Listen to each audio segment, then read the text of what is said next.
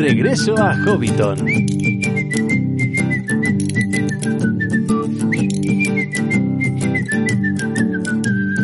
Saludos amigos hobbits y pueblos libres de la Tierra Media y bienvenidos a Regreso a Hobbiton, el podcast de la Sociedad Tolkien Española. Empezamos este programa que va a ser el último antes de tomarnos unas, creo, merecidas vacaciones. Durante el mes de agosto no tendréis regreso a Hobbiton, excepto quizá el quiz que nos comprometimos a hacer por el 30 aniversario de la STE. Así que julio será el último programa que recibáis hasta septiembre. Pero no os preocupéis, no creemos que la espera se os haga muy larga porque este programa es especialmente largo. Tenemos muchas secciones, tenemos una entrevista muy chula donde nos enseñarán palabras hobbits en sardo. Hablaremos sobre la importancia que tiene el agua en la obra de Tolkien y por supuesto contaremos con las secciones de siempre, la píldora bibliográfica, la clase de élfico donde Eleder nos da unos trucos muy útiles para distinguir textos en élfico, ya veréis que de esta manera os va a ser muy sencillo distinguir entre el Cuenya y el Sindarin. Y como no podía ser de otra manera, cerramos con la sala de los cuentos, que siempre es una sección muy especial. Pero antes de empezar con el programa, sí que me gustaría compartir con vosotros una experiencia que he tenido hace poco.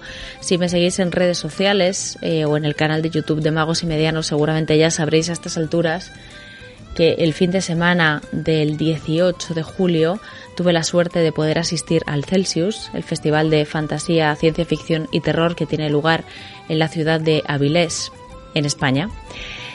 Y coincidí allí con algunos amigos, youtubers, pero sobre todo, y de lo que quiero hablar hoy, es de la gente del Esmial Montaraz de Asturias con la que coincidí por casualidad. Ellos sí sabían que yo iba a ir al Celsius, yo no tenía ni idea, pero realmente tengo que decir que entre toda esa gente eh, que me rodeaba en el festival, cuando llegaron los compañeros del Esmial Montaraz, me sentí verdaderamente en casa. Es lo bueno de pertenecer al Esmial Montaraz, que vayas donde vayas siempre encuentras a gente que te acoja, que comparta el fuego contigo, que pueda hablar de Tolkien, cantar algunas canciones inclusive. Y quiero agradecer en esta ocasión a los compañeros de Asturias lo bien que me trataron, lo mucho que nos cuidaron y lo bien que lo pasamos. Espero poder verles en la Estelcón, pero también espero poder veros a todos los demás, a todos los que nos escucháis todos los meses y con los que todavía no he tenido la oportunidad de coincidir. Estoy deseando veros, que charlemos, que me contéis qué os parece el podcast, cómo nos conocisteis, por qué os habéis decidido a uniros a la Sociedad Tolkien Española y que compartamos juntos un buen rato charlando sobre lo que nos une, que es Tolkien. Así que por si os lo estabais pensando, os animo a que vayáis al Estelcón, que tendrá lugar en el mes de octubre en Orduña. Podéis encontrar toda la información en las redes sociales de la Sociedad Tolkien Española. Y bueno, pues lo dicho, os animo a ir, nos encontraremos allí, lo vamos a pasar súper bien. También espero, o mejor de lo que lo he pasado en el Celsius con los montaraces de Asturias, aunque la verdad es que pasarlo mejor es difícil porque lo he pasado fenomenal. Pero bueno, por lo menos, como mínimo, igual. Y ahora sí, ya no os quito más tiempo y vamos a empezar con este programa de Regreso a Hobbiton que viene especialmente cargadito. Comenzamos.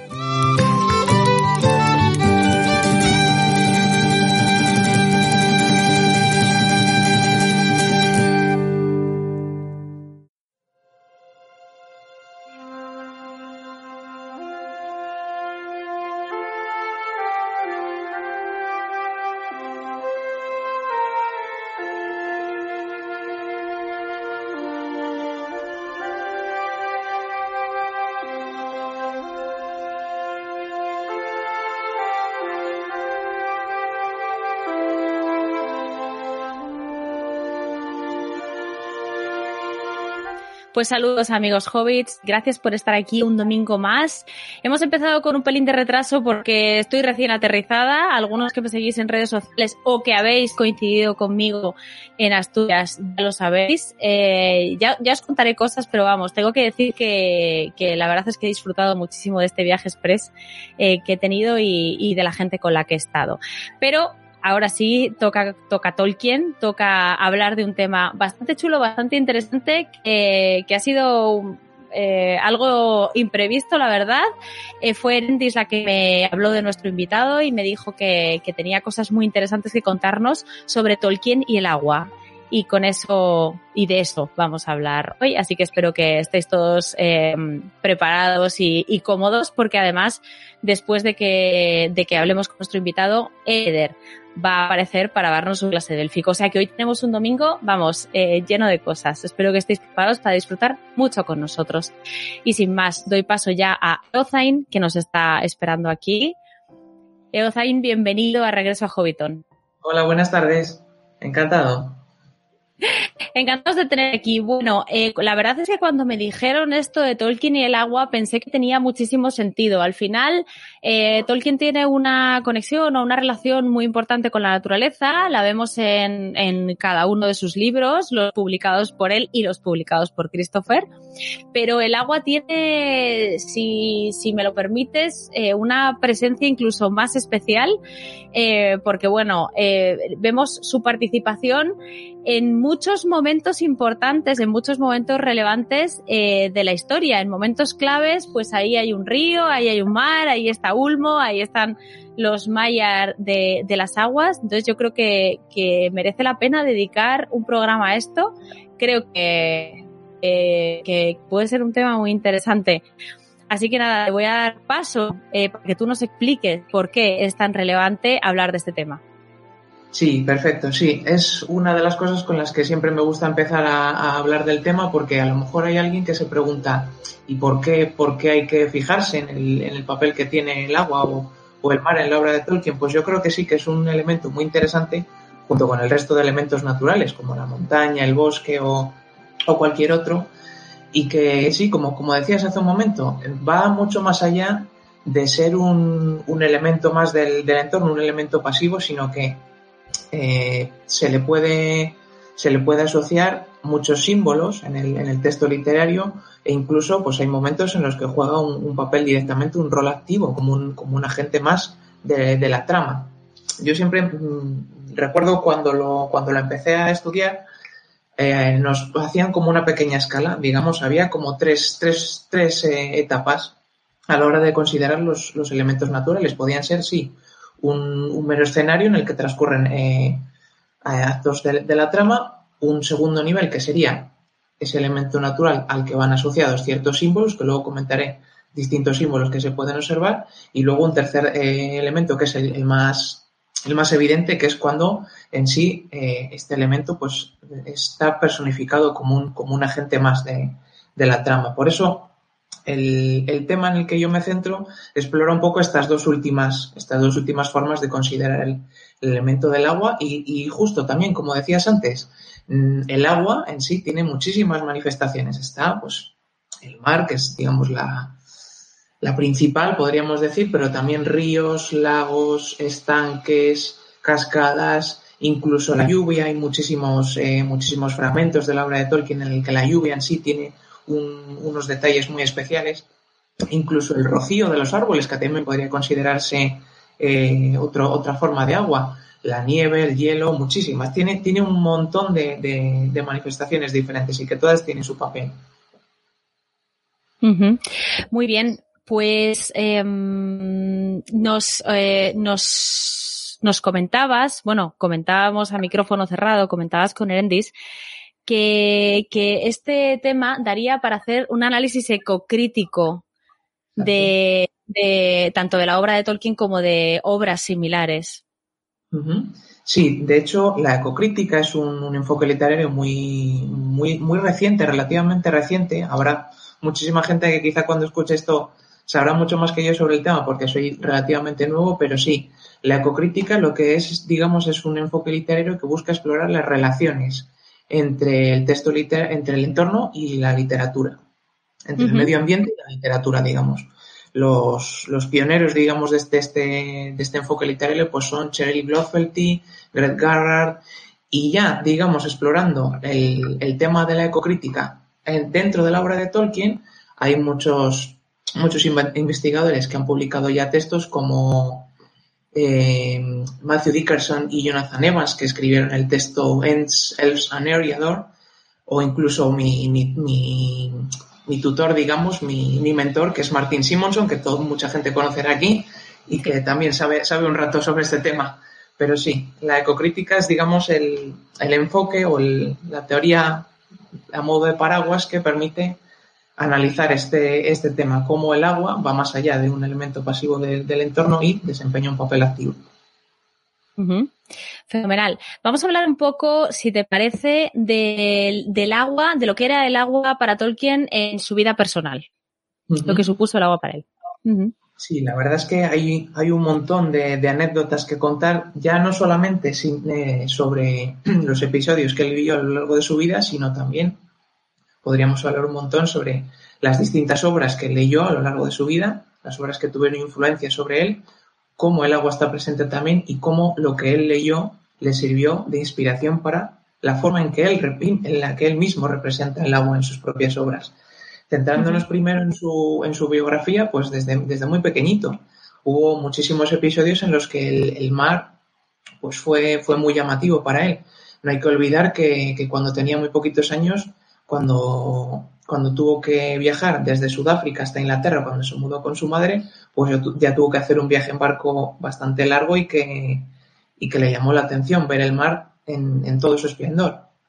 Luego ya, pues ya una vez se, se, mudaron a Inglaterra y estaban allí viviendo, la zona en la que él vivía, en Birmingham, había un, un río por allí cerca donde él solía jugar y donde solía eh, dar paseos con, con, sus amigos, esa, ese paisaje, digamos, de la, de la Inglaterra rural, uh -huh. también marcó muchísimo su, su forma de, de, de entender el, el, agua y el mar. Muchísimos otros, eh, muchísimos otros episodios, como también el molino que había en este mismo río que, que comento en, en Sherhall, también ese paisaje con ese molino que a lo mejor nos recuerda a, a la comarca, después como él la retrató, se pueden sí. hallar paralelismos también en esa, en esa imagen. Y luego, pues más, más adelante, por ejemplo, durante el periodo de, de la Gran Guerra, cuando él tuvo que cruzar a, a la Europa continental para, para luchar en la guerra, el viaje que tuvo que hacer en el desembarco en Francia y luego después también cuando tuvo que ser evacuado, ya cuando había contraído la fiebre de las trincheras, esos viajes. Digamos, violentos en, a través del, del, estrecho, pues fueron también periodos duros para él, que le, que le dejaron también marcado.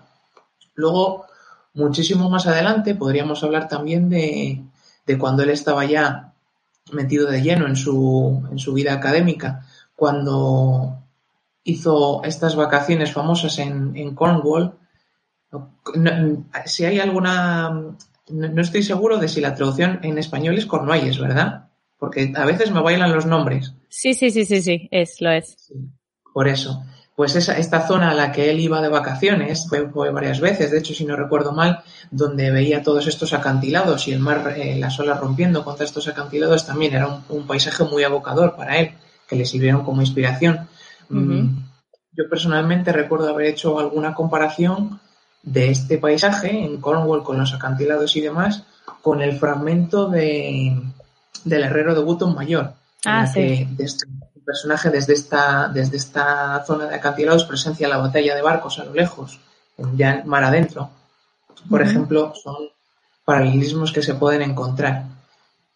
Y no sé, ahora mismo no sé, no sabría alguna, algún episodio más hay por ahí que me estaré dejando, pero no sé si alguno lo tiene en mente. Seguro que hay muchos más, pero hay un montón de episodios en su vida que, en, la que, en el que mar, el mar estuvo presente y, y le marcó profundamente. Y luego, por otro lado, lo que decía antes, pues si nos metemos a, a explorar un poquito las lecturas que él tenía a mano desde el principio de su vida académica, yo me he centrado sobre todo en dos bloques, aunque uh -huh. hay muchísimas otras obras que él habrá leído, pero abarcarlas todas es un gran esfuerzo que no, que no me atrevo yo todavía. Yo me he centrado principalmente en la poesía en inglés antiguo, he cogido unos cuantos ejemplos, que ahora si queréis los comentamos, y luego por otro lado algunas sagas islandesas que también eran muy, muy importantes para él. Si queréis, eh, yo en las, en las obras en inglés antiguo me he centrado, pues, por supuesto, en, en Beowulf, que es el poema, digamos, de más renombre. Uh -huh. el, el, agua, por ejemplo, en Beowulf tiene también, el mar tiene un, un, papel bastante, bastante importante. Por ejemplo, desde el principio del poema épico de Beowulf, el mar aparece descrito siempre como un, como un entorno hostil, morada de, grandes bestias peligrosas. sí, los, las bestias, monstruos marinos, ¿no? Exacto, exacto, eso es. Eh, desde el principio aparece retratado eso como un lugar muy peligroso y donde los personajes eh, pues se ven, se ven desafiados a, cruzar un umbral y a mostrar su valentía. Esto también se puede ver en, muchos, en muchos textos de Tolkien, que luego si quieres los podemos comentar. Sí. Por supuesto también el mar eh, está asociado en muchos casos a, ser la, morada del mal. Por ejemplo, hay un fragmento ahora mismo que recuerdo en el que se habla de, la guarida de Grendel, que no deja de ser una, caverna con un lago subterráneo de agua estancada. Después eh, haré mucho hincapié en esta diferencia entre el agua estancada y el agua fresca, digamos, de los ríos. Hay muchísimo que, muchísimo que contar sobre esto. Eso es lo más, lo más destacado que recuerdo ahora mismo de, de Beowulf.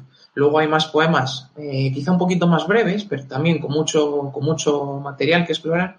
Por ejemplo, el poema de, del farero. Es un poema muy breve, en inglés de Seafarer. Es un poema en el que un, un hombre habla durante todo el tiempo de, de, su, de su añoranza hacia el mar. Es un hombre que ha pasado toda su vida viajando por el mar y ahora mismo está viviendo en un faro, cuidando del faro, pero eh, lo más importante de este poema es su sentimiento de, de, añoranza, echa de menos el mar, echa de menos la vida en el mar. Y, es una sensación de, malestar la que describe, de que no, no, es capaz de concebir la vida sin eh, volver a estar en el mar. Esto también pues lo hemos podido llevar al, terreno de Tolkien en, ciertos personajes. Pues hay personajes en, en, el mundo de Tolkien que no se pueden desvincular del mar, como mencionabas antes a Ulmo, a Winen también, muchísimos personajes que luego podemos hablar de ellos. También hay otros poemas por ahí, como por ejemplo El, eh, Vagabundo, es otro, eh, otro poema épico en inglés antiguo, El Vagabundo, en el que es prácticamente lo contrario. Esta persona es un, es un personaje que ha sido desterrado a, a, vagar por un páramo helado y, también está maldiciendo su, su vida vagando por, por, este páramo, pero la reflexión que hace en este poema es muy, muy interesante porque aunque él esté, esté triste, digamos, por, por estar desterrado en este lugar, la reflexión que hace es muy interesante porque esto le está sirviendo, este, este exilio o este destierro en este páramo helado, él lo ve como una oportunidad de crecer espiritualmente y de mm, convertirse en un hombre más sabio. Y esto también es muy, muy interesante y tiene mucho material. Y ya por último, eh, en cuanto a los poemas en inglés antiguo y medio, este último, si no me baila ahora mismo la memoria, en inglés medio, es el poema de la perla. Es otro poema también eh, que principalmente se está basado en un sueño, un sueño que está teniendo un hombre, si no recuerdo mal es un, noble que ha perdido, empieza el poema describiendo a este hombre que ha perdido a su perla, por eso el, título del poema, y en este poema se va, eh, se va retratando a este hombre en este sueño que va caminando por la orilla de un río. Todo el tiempo camina por la orilla de este río y habla de esta, de esta pérdida tan grande que él está llorando de su perla, que poco a poco, según avanza el poema, sabemos que es en el fondo esta perla es una representación o una metáfora de su hija que ha fallecido. Y mientras este hombre va caminando por la orilla, descubre al otro lado del río eh, una especie de castillo o una especie de palacio. Y él descubre eh, este palacio y decide que quiere cruzar, quiere cruzar, pero eh, aparece otro personaje. Ahora mismo creo, no, no recuerdo bien sobre este personaje ahora mismo, si alguien lo, lo recuerda mejor, nos, nos dirá. Eh, le, comenta a este hombre que el precio para poder cruzar a esta orilla, para poder cruzar al otro lado de esta orilla, es eh, entregarse una vida más recta y de valores más, eh, más rectos. Es un poema con un componente religioso muy importante, que también pues, es evidente que para Tolkien la religión también era importante, y en este poema es donde más, donde más claramente, de los cuatro que acabo de mencionar, es quizá donde más claramente se ve este componente religioso en el que, digamos, el acto de cruzar este río y de cruzar a la otra orilla es entregarse a una, a una fe, digamos, y a unos valores de rectitud y de, sí, y de, una, de una buena vida, de un buen comportamiento. Sí. Esto en cuanto a las, las cuatro obras que yo he seleccionado para, para, comentar un poquito, luego hallaré alguna comparación más, más profunda con, con, las obras de Tolkien. Por otro lado, tendría eh, algunas sagas islandesas también eran muy importantes para Tolkien. Eh, tampoco las he abarcado todas porque hay un montón y en todas seguramente hay mucho que mucho material que extraer en torno al, al papel del agua. Yo me he quedado con cuatro que son, por ejemplo, la saga de Thorstein, en la que aparece el, agua, ya no, ya no siempre el mar, sino el agua, a lo mejor en, un río o en un lago, también hay elementos muy, muy significativos. En la trama de la saga de Thorstein aparecen unos personajes que son Yokul y Ogautan, estos, estos dos personajes, digamos que son los principales antagonistas, eh, son dos personajes que están todo el tiempo intentando eh, ir a la guerra contra Thorstein y sus, y sus allegados, e intentan matarles y buscarles, tenderles emboscadas y demás. Y hay un capítulo o un fragmento de este poema en el que Thorstein y, sus amigos y sus allegados están refugiados en una isla rodeada de, un lago y estos otros dos, eh, estos dos personajes, Yokul y Gautan, utilizan la magia con una, con una bolsa que tiene propiedades mágicas, la agitan y digamos que mediante, este, mediante esta propiedad mágica lo que consiguen es helar el agua del, del lago para poder acceder a la isla donde están ellos refugiados y poder ir donde ellos para poder eh, luchar con ellos. Es uno de los ejemplos más, mm, digamos, más significativos que mejor he podido aprovechar para eh, reflejar un poquito el uso de la, de la, magia para moldear el elemento del agua según las necesidades de, de cada uno. Y luego hay eh, otras, otras sagas donde están, por ejemplo, la saga de los groenlandeses o la saga de, de Eric el Rojo también, que son pues sagas donde aparecen eh, pues personajes más o menos como en Beowulf. Digamos que son todos sagas de, de viajeros que están desafiando las, las, dificultades de la vida en el mar con el objetivo de llegar a descubrir pues, nuevos continentes, nuevas tierras y también un poco el, el elemento del agua aquí actúa como, como umbral o como frontera que separa un poco a los personajes más más cobardes, vamos a decir, sin, que sea una connotación muy negativa, separa a los, a los menos valientes de los más atrevidos y de los que consiguen eh, triunfar y, y hacerse con, con, la fama de haber descubierto estos, estas nuevas tierras. Esto también aparece un poquito, eh, esta distinción un poco mediante el agua, mediante el mar, de los personajes más valientes, de los más cobardes, aparece un poquito eh, en el fragmento del Silmarillion de, de, Turing, cuando va a enfrentarse a Glauron. Luego, luego hablaremos también de ello, si, si queréis. Y este sería un poco un resumen de lo que hasta ahora yo he podido explorar de obras que, que Tolkien leyó y que tuvieron influencia sobre él. Seguramente hay un montón más, pero bueno, no, no, no he podido profundizar mucho más hasta ahora. Bueno, yo la verdad es que no dudo que esas obras hayan tenido su influencia en la obra de Tolkien, pero creo que Tolkien de manera natural o por su forma que tenía de concebir el mundo, la naturaleza y tal, y la integración de la naturaleza en la propia vida humana, eh, y el respeto que tenía por la misma, creo que, que eso también se transmite en su obra muchísimo. Lo que habías comentado antes de la diferencia, por ejemplo, entre el agua estancada y el agua corriente, eh, el, agua, el agua estancada siempre se relaciona con bueno, es antinatural, ¿no? Eh, a no ser que se haya formado una laguna, eh, en principio es antinatural, está relacionada siempre con cosas sospechosas, terribles, eh, bueno, pues, eh, eh, o sea, de, de, de las aguas que corren libres, eh, tenemos eh, más referencias a la vida y por ahí navegan barcos y hay peces y, y, parece que está Ulmo en sí mismo y en las aguas estancadas pues el, el, mayor ejemplo que se me ocurre es el guardián del agua que está en la entrada de las minas de Moria que es una criatura eh, maligna, ¿no? O sea, parece que al final el agua, el agua estancada está relacionada con algo malo el agua que corre libre, evidentemente con algo bueno, porque además eh, Tolkien personifica eh, ese agua que corre libre en Ulmo, que es, eh, es, es, es, un dios. Entonces, él eh, realmente lo que te lo que nos cuenta el Silmarillion es que Ulmo no está nunca en un lugar fijo, sino que se va moviendo con las aguas. Con, por lo tanto, casi, casi, casi esas aguas libres son un símbolo de cierta divinidad. O sea, hay un Valar que está moviéndose por esas aguas. Entonces, me apetece mucho que nos cuentes eh, las, las influencias que tú ves de esas obras directamente en la obra de Tolkien, que es un punto en el que entraremos más tarde, pero creo que, que Tolkien ya llevaba eso, ¿no? Metido en, o sea, ya, ya, lo llevaba adentro, ¿no? Como quien dice, él ya, el respeto por, por la naturaleza y ya, ya, ya formaba parte de él. Sí, sí, sí, es muy probable porque es, es, lo que dices. Eh, es una, digamos que es una diferencia que se puede marcar muy, muy claramente. El agua estancada, hay varios ejemplos en los que sí es, un, es una señal de, de corrupción, de, de sí, de, de, albergar el mal. Está, por ejemplo, el caso que comentabas del guardián del agua, que está en la, ahí en la entrada de Moria, es un agua también muy, muy turbia, muy, sí, con muy mal aspecto. Y hay muchos otros ejemplos. Por ejemplo, en la caverna de Gollum también, pues también es un ah, lugar donde el agua está retenida y está en muy malas condiciones.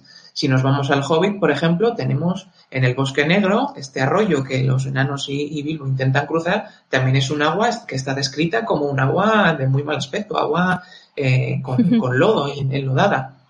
Incluso si nos vamos al final de, del Señor de los Anillos y nos vamos al, los fragmentos en los que Frodo y Sam están cruzando Mordor, también digamos que encuentran en algún punto una pequeña corriente de, de agua, pero también está, está muy estropeada. Ya no solamente se puede hacer eh, distinción entre el agua estancada o el agua enlodada y el agua fresca, sino también el agua que fluye, que fluye libremente, como tú misma decías, y corrientes de agua que, que mueren, que no tienen, que, que no tienen un, una continuidad. Es lo que, lo que decía ahora. Hay corrientes de agua, por ejemplo, hay un pequeño, una pequeña corriente de agua que encuentran Frodo y Sam en, Mordor, pero que se, se, se, muere, digamos, entre las rocas de, de, los yermos de Mordor, no, no se le ve fluir de manera continua. Uh -huh. Por lo tanto, pues también la razón de, de que esté donde esté, pues en el, el en pleno Mordor, pues también de nuevo refuerza esa, esa idea de, de, que está asociado al, al, mal. Digamos, y luego hay otro fragmento que estoy recordando ahora mismo también, en el que, aparte de esta otra corriente, en el mismo Mordor encuentra una especie de, de depósito de agua. Es como una especie de, sí, una especie de, de, de contenedor en la que también apenas queda agua y está pues estropeada, embarrada, en malas condiciones. Que se supone uh -huh. que era para, para dar de beber a los orcos, supongo. bueno, eso se bebe en cualquier cosa. Fíjate que realmente cuando pienso en la obra de me doy cuenta además de que el mar, eh, eh, o sea, bueno, el, el, el, agua en general y sobre todo el mar eh, tiene mucho o sea, tiene parecido con el mar real, que, o sea, de la saga realidad, en el sentido en que a veces te puede hacer un gran favor y es buenísimo, a veces es peligroso y hay que, hay que tratarlo con cuidado, pero sí que me da la sensación de que en determinados momentos eh, Tolkien lo utiliza para manifestar a través del agua eh, ciertas opiniones, ¿no? Que, que, los Valar, por ejemplo, podrían tener sobre determinadas acciones. Eh, sin querer, o sea, siempre que pienso en mar, inevitablemente pienso en la isla de Númenor, ¿no? Es una cosa inevitable. Y cuando me viene Númenor a la cabeza, siempre me viene a la cabeza la historia de la esposa del marido, del marino, de Aldarion Erendis, porque, bueno, precisamente es un marinero. Y, y, el mar y los barcos salen mencionados pues 200 mil millones de veces. Y recuerdo que, que cuando Aldarion ya hacía los últimos viajes, que estaba contrariando mucho a su esposa, que tenía muy enfadado a su padre, que, que estaba como, como eh, faltando a su compromiso, desobedeciendo eh, al rey y, y en general te, teniendo una actitud que costaba comprender, eh, le costaba mucho volver a Númenor después. O sea, decían que los barcos de Aldarion tuvieron muchísimos problemas para volver. Entonces, eh, yo no sé, yo siempre he visto ahí una especie de reprimenda, una especie de forma que tenía el mar y Ulmo en última instancia de decirle, deja de marcharte porque un día no vas a volver, porque no me va a dar a mí la gana. y además él se encontraba, cuando llegaba, se encontraba muchos puertos de los que él había construido destrozados por el mar.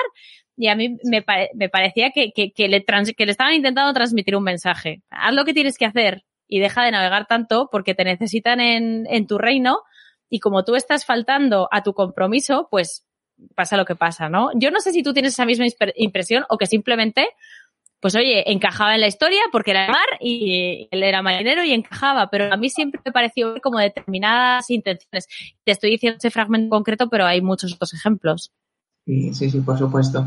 La verdad es que sí, es que, es que has dado en el clavo porque hay, ha habido dos, dos temas que, has mencionado que son muy, muy relevantes. Por un lado, me decías que, que parece un poco que el mar se, se utiliza para reflejar los sentimientos de, de, algunos de los personajes, y es, y es cierto. Y luego, por, por, otro lado, también, no, no, sé si lo he entendido bien, pero si no, de, después lo, lo, comentaré, también se, se utiliza un poco para transmitir mensajes. Por un lado, refleja sentimientos de personajes y por otro lado, envía mensajes. Ulmo, uh -huh. por supuesto, es el caso, el caso más claro que utiliza, pues, a través del agua se manifiesta o, o envía mensajes a, a, algunos personajes. Pero bueno, eh, empezando con el primer tema, sí. hay dos, dos, fragmentos que tengo clarísimos que sí que merece la pena comentarlos. Aparte del que, del que tú ya estabas comentando, pues la propia caída de número en sí es un, es un fragmento en el que vemos un poco la, las consecuencias de los numenoreanos, de los actos de los numenoreanos se ven un poco reflejados. O sea, se utiliza el mar como,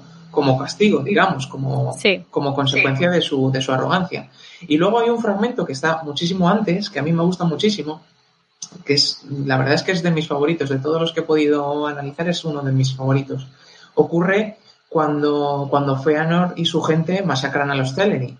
Uh -huh. Una vez se hacen con sus barcos y cruzan con, con los que son capaces de, de, subirse en esos barcos, dejando a la, a la mitad en, a, allí, eh, cruzan el mar, hay un fragmento en el que se habla de que Winen, que antes la mencioné, llora por la masacre de los Teleri y su, y su angustia se ve reflejada en las olas del mar. Es un poco esa, esa angustia que es capaz de, de transmitirse o, o, o, mostrarse en el comportamiento del mar, que también es capaz de hundir algunos de los barcos de, de los Noldor que han, que han robado los barcos. Es uno uh -huh. de, de, los fragmentos también en los que se ve un poco los sentimientos de, de nada más y nada menos que, que Winning, que digamos se manifiestan a través del mar. Son la verdad que fragmentos donde se ve muy bien eso que comentabas que sus sentimientos o, su, o sus opiniones, como decías antes, sí. se manifiestan un poquito en, en el elemento del agua.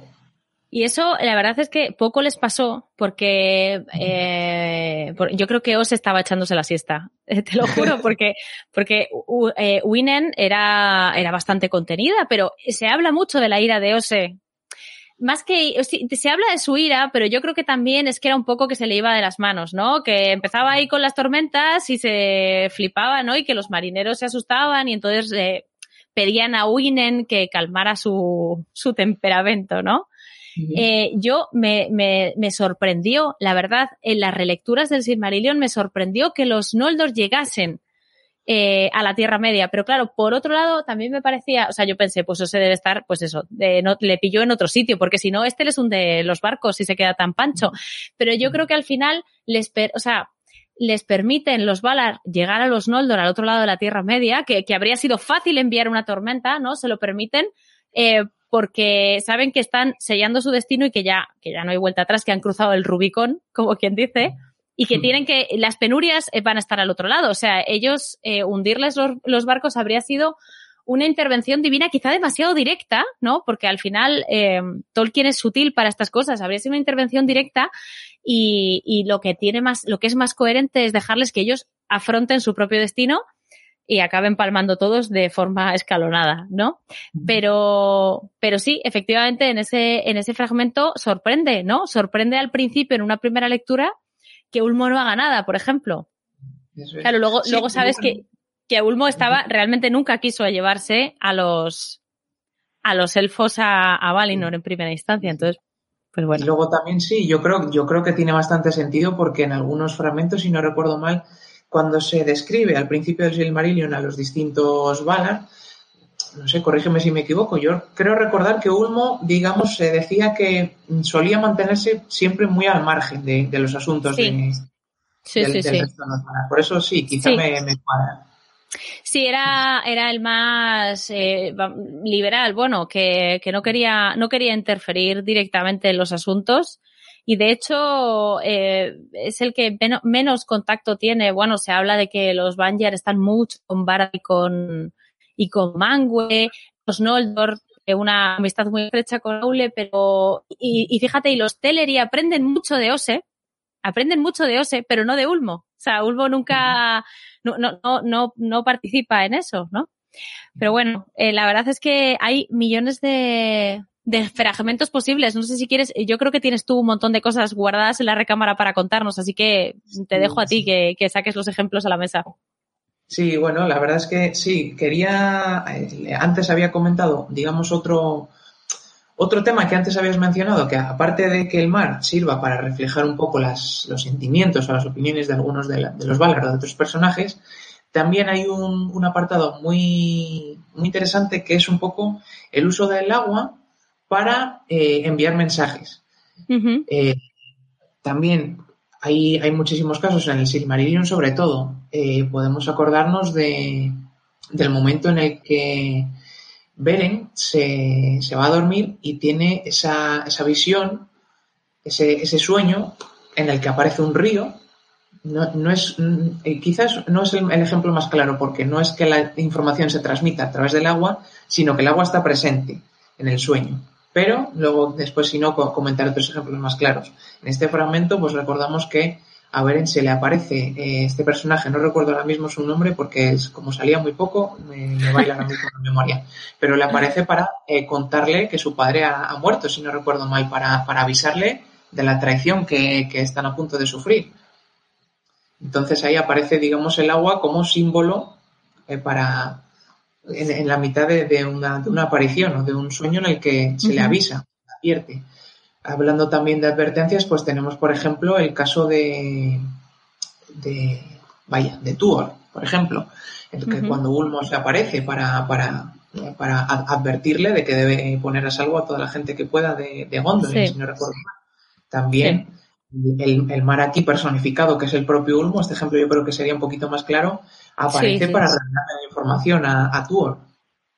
Luego hay ejemplos que recuerdo en el que se habla de que el Sirion, el río Sirion, eh, era el instrumento que Ulmo utilizaba para recoger las noticias de, de todo Beleriand, si no recuerdo mal. Hay muchísimos otros ejemplos como este. Eh, no sabría cuál, más poner. Para, para este ejemplo de... Yo, eh, a la hora de investigarlo, yo lo he llamado la voz del agua, digamos, porque es, casi como considerar que el agua tiene una, voz propia. Sí. Eh, otro, ahora acabo de recordar otro ejemplo. Cuando, cuando Melkor ataca, ataca a Valinor, por ejemplo, y escapa corriendo con, un Golian, sí. Eh, digamos que hay un fragmento muy interesante en el que se habla que a través del mar, una vez ya huido, oye los, bramidos de Tulcas o las maldiciones de Tulcas. Digamos que de esa manera también el mar actúa como vehículo para transmitir información o para transmitir, digamos, las eh, los insultos o las maldiciones de, Tulcas. Y luego, bueno, este era un, un tema en el que podríamos englobar varios fragmentos. Luego hay otros, otros casos en los que se podría hablar también del agua como símbolo, hay varios símbolos que se, que se le pueden asociar al agua. Uno de los que más me gustan es también el agua como, digamos, elemento que actúa como equilibrio entre el conflicto constante que hay en siempre en la Tierra Media entre el bien y el mal. Es uno de los primeros bloques que, de los que me gustó hablar, porque digamos que al principio empecé hablando de que hay muchísimas manifestaciones del agua, hasta el mar, hasta los ríos, los lagos, pero también la nieve, el hielo, la escarcha, rocío, la lluvia, y no todos esos, eh, no todas esas manifestaciones del agua, digamos que aparecieron al principio durante la formación de, de, Arda. De hecho, hay fragmentos en los que se habla de que la nieve y el hielo, que son, aparecen en lugares pues más, mm, más incómodos. O, por ejemplo, el, el Caraxe es un, lugar bastante, bastante peligroso y bastante duro. Sí, sí.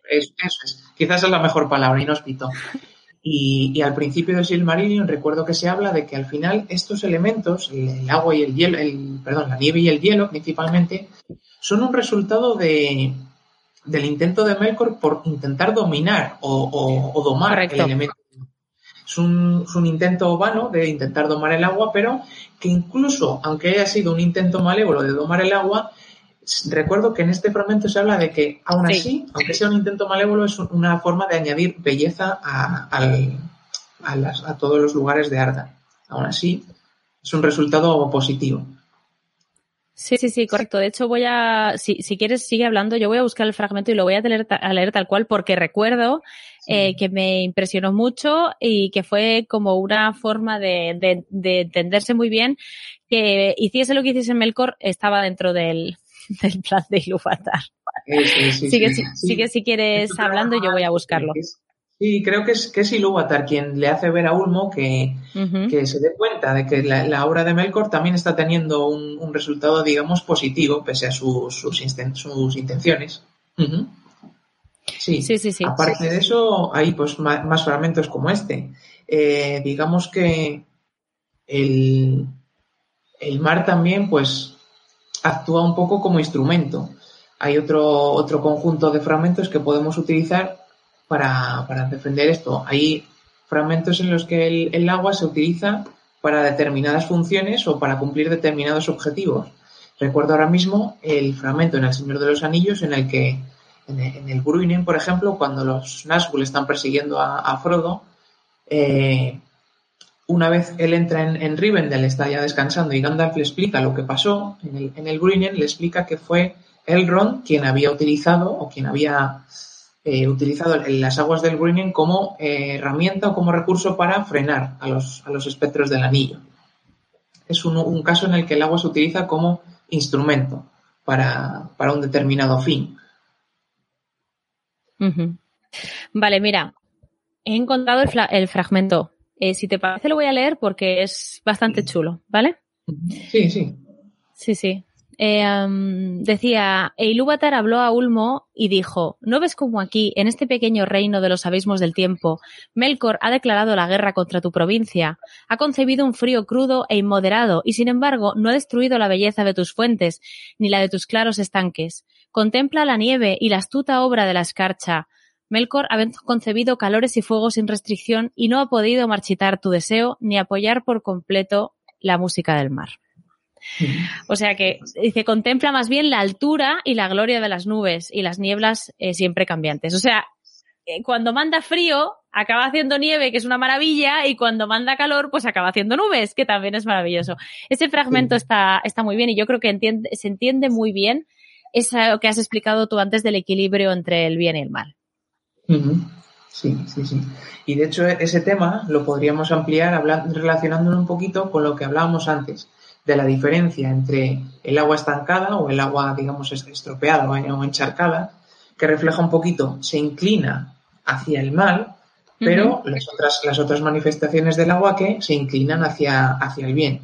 Estaba acordándome ahora mismo del ejemplo de, del rocío de, los dos árboles. Sí. Que, que, cuando, que cuando un Golian los seca, digamos, también queda todo lleno de vapores y de, vapores corruptos, que son otra manifestación de agua después de que el mal haya actuado en ese lugar. Antes eran pues un, lugar pues de agua o, de, del rocío de estos dos árboles tenía propiedades mucho más eh, benignas, vamos a decir. Pero después de la actuación del mal en este lugar, el agua ha cambiado de forma. Es otro ejemplo en el que se ha intentado pervertir o corromper el agua y se inclina hacia uno de los dos lados de la, de la balanza. Y esto lo podríamos luego enfocar hacia otro tema, que es el, uno de los símbolos también que, más aparecen en cuanto al agua, que es el agua como un elemento de, crecimiento, de vida y de, ah, claro. Por supuesto, hay muchísimos fragmentos en los que se habla del agua y de sus propiedades curativas o de, crecimiento. No olvidemos, por ejemplo, el, fragmento del despertar de los elfos, en cui vienen. Claro. Digamos que la laguna en la que los elfos aparecen por primera vez o en la que nacen, se podría decir, es claramente un, escenario con, con agua, es una laguna, entonces pues nos permite muy, muy claramente relacionar el agua con el signo de, la vida y del crecimiento. Hay otros fragmentos también. Dime, dime. Sí, y además, eh, bueno, no, sigue, sigue tú, sigue tú, sigue tú, porque es que estoy, estaba pensando en otro fragmento y yo creo que lo vas a mencionar seguro y no te lo quiero estropear, así que te dejo de...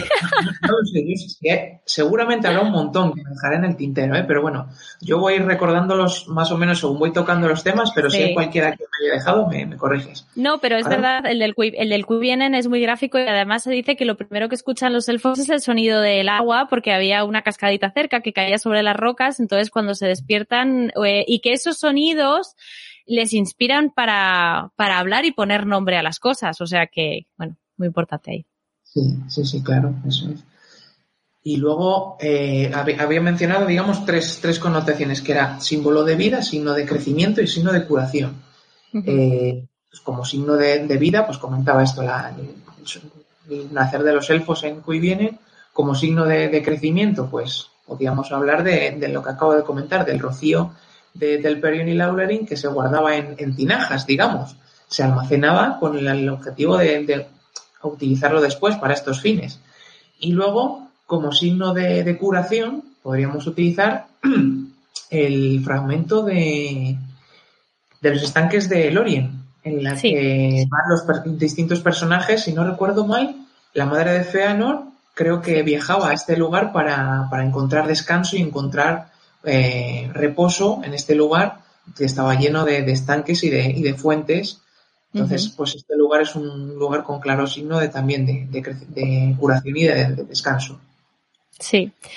Yo pensaba, cuando has dicho crecimiento, eh, pensaba que, claro, yo me he puesto muy literal y pensaba que ibas a mencionar el fragmento de Merry Pippin, eh, cuando beben el agua que le dan los Enchi, literalmente crecen. También, por supuesto, sí, sí, sí. También es, un fragmento evidente. Es, yo ahora, de hecho, es que me estaba centrando demasiado en el Silmarillion, pero en el Señor de los Anillos también, otros tantos hay de, fragmentos. Y ya que me mencionas a, Merry y a Pippin en, en Fangorn, también podríamos hablar del, pasaje en el que eh, Isengard es inundado. Sí. También es otro signo de, no de, mm, quizá no de crecimiento, sino de purificación de toda la, de toda la obra de Saruman en, en Isengard. El agua actúa como elemento de, limpieza, digamos que se lleva toda la, toda la maldad y toda, toda la corrupción de, de, Saruman en Isengard como modo de empezar de cero y resetear para, para devolver a, a, Isengard el espíritu que tenía antes. Porque habían puesto este, este dique en el, en el río y, y de, alguna manera la falta de agua, una vez más, la falta de agua en este lugar, pues es signo de que el mal está, está morando en este lugar. También la falta de agua o la presencia de agua, ya no solo la forma en la que esté el agua manifestada, sino la presencia o la ausencia del agua, también es un elemento que nos permite reconocer un poco los lugares donde mora el mal y los lugares donde habitan los seres más, más benignos. Por eso Mordor es una zona volcánica y de roca seca. Sí, alguien lo ha mencionado antes en los comentarios hace un rato, han puesto como que el agua es un símbolo de vida y es verdad que las zonas donde no hay agua pues son parajes yermos e inhóspitos donde no te apetece estar y allí donde corre un río parece que hay que hay otra alegría. Eso es algo que, que no solo pasa en la Tierra Media, sino que nos, o sea, pasa en, en la vida en la vida real. O sea no es lo mismo o sea yo yo no sé si tú, eh, Diego, tienes costumbre de, salir con el, por el campo, si a ti el campo te gusta, pero yo mm. cuando, cuando salía, que hace mucho que no lo hago, cuando salía de senderismo, eh, las zonas que más me gustaban era cuando me encontraba un río, una un arroyo, un riachuelo. Ese es el sitio donde yo quería pararme a, comer y hacer el picnic. Ese es el sitio donde a mí me gustaba eh, estar. Más incluso que en una pradera verde, bonita, tal. Si había un río cerca, yo siempre lo prefería. Y, y es que, y, normalmente son los sitios donde más gente hay, te apetece descalzarte, mojar los pies, o sea, te da la sensación de que te quitas de un plumazo, solo con mojarte un poquito las manos con el agua helada de, de, los riachuelos, te da la sensación de que te quitas un poco la, la, la carga de la semana, ¿no? Y a mí me parece que eso es algo que, que le pasa al ser humano, o sea, y es tan generalizado que somos capaces de ponernos en la piel de estos personajes de Tolkien que tienen esos contactos con el agua. O sea, son, son fragmentos en los que te sientes muy, muy identificado. Por lo menos a mí me pasa. Sí, sí, sí, vamos, yo, yo lo suscribo totalmente porque yo soy del norte y la verdad es que el ah, mira. a la vista, vamos, sí, sí, yo estoy totalmente de acuerdo contigo porque el mar, tenerlo a, ya solamente tenerlo a la vista y tenerlo presente, pues es muy reconfortante. Yo, vamos, es como lo veo. Pero sí, sí, sí. Y no solamente el mar, pues también cualquier río, poder, poder mojar los pies en un río, lo que comentaba, sí, es una sensación que, que da cierto, cierto confort y cierto regocijo, sí. Sí, sí, y, es, esa, y, y, escuchar el agua en sí eh, da paz porque cuando, y, eso, eso ya te digo, es histórico, cuando vas a, a los palacios, a los jardines y tal, que, que, que, hay en toda Europa, siempre hay fuentes. O sea, es como, como, bueno, eh, quien haya estado en, en, los jardines de la Alhambra, pues, o en la Alhambra mismo, de todas partes hay agua. También es verdad que, que bueno, para, para los árabes, pues era un lujo asiático, ¿no? Tener, tener agua ahí, pero, pero vas a todos, a cualquier jardín, a cualquier palacio, a cualquier castillo, siempre había una fuente de agua, siempre hay un pozo, siempre hay, bueno, eh, cosas así, porque el agua te da calma, te da paz, te, y te, y te pone en contacto con la naturaleza, incluso aunque no estés en plena naturaleza. O sea, no, eh, el hecho de estar en un edificio de piedra, pero en tu jardín central tener una fuente con agua corriente, ese sonido de agua, hace que estés en comunión con la naturaleza, aunque no la tengas ni cerca, ¿no? Sí, sí. De hecho, sí, eh, ahora que me comentabas eso, sí, es totalmente cierto. Y eso me lleva a otro fragmento más de, de uh -huh. la obra de Tolkien que se me ha pasado totalmente, que es el momento en el que los elfos ven por primera vez el mar. Nacieron en un sí, lago, pero en el sí. momento en el que ven el mar por primera vez es muy, muy, muy impactante, lo recuerdo. Que es, digamos, un poco el momento en el que se empiezan a ver los distintos, eh, las distintas razas, ¿no? De, de, de, los elfos, porque digamos que los Teleris son los que más añoran el mar, los que más vinculados están al mar, los que más amor sienten sí. hacia el mar. Y por eso moran cerca de él. Es un poco, sí, lo que tú comentabas, que el hecho de tener siempre el mar cerca es lo que a ellos les define como, como raza de elfos, ¿no? Yo, vamos, sí, como sí, yo lo veo. Sí, sí, sí, sí. Y no sé si, yo me imagino que, que, pensabas tocar el tema, pero si no, si me permites, lo voy a sacar yo. Una de las cosas que más eh, me, me, hace pensar que para Tolkien el, el, mar y el agua es importante es que algo tan, tan definitivo y tan relevante para una persona que además, para un, para un autor que además es católico y que de alguna manera eso permea en la obra, es que la, el viaje hacia las tierras imperecederas, hacia ese sitio donde el alma descansa, sea a través del mar. Podría haber sido otra cosa. Uh -huh. Podría haber sido una montaña sagrada, o sea, no sé, ¿sabes? Podrían haber sido muchas cosas, pero aquí tienes que coger un barco y literalmente meterte en el mar para encontrar el camino recto hacia las tierras imperecederas. Me imagino que esto. Sí, sí, sí. De hecho, la, la verdad es que es, eh, es, uno de los ejemplos más claros y además me sirve un poco para recapitular hacia atrás y recordar un poco el poema que, del que hablé antes, que leyó Tolkien sobre la perla, en el que se uh -huh. habla de un río como frontera entre dos zonas. Digamos que aquí el, mar actuaría también como una brecha entre dos mundos, digamos y cruzar hacia el otro lado implica también trascender a, otra vida totalmente distinta. Si nos vamos al ejemplo de, Frodo, que digamos que, cruza ese, a, ese otro a ese otro reino como recompensa por su, labor y también con el objetivo de encontrar la paz y el descanso. Es un poco un paralelismo muy claro con este poema que Tolkien en su, en su momento leyó y que también se ve ahí el, el paralelismo. Pero sí. Mm.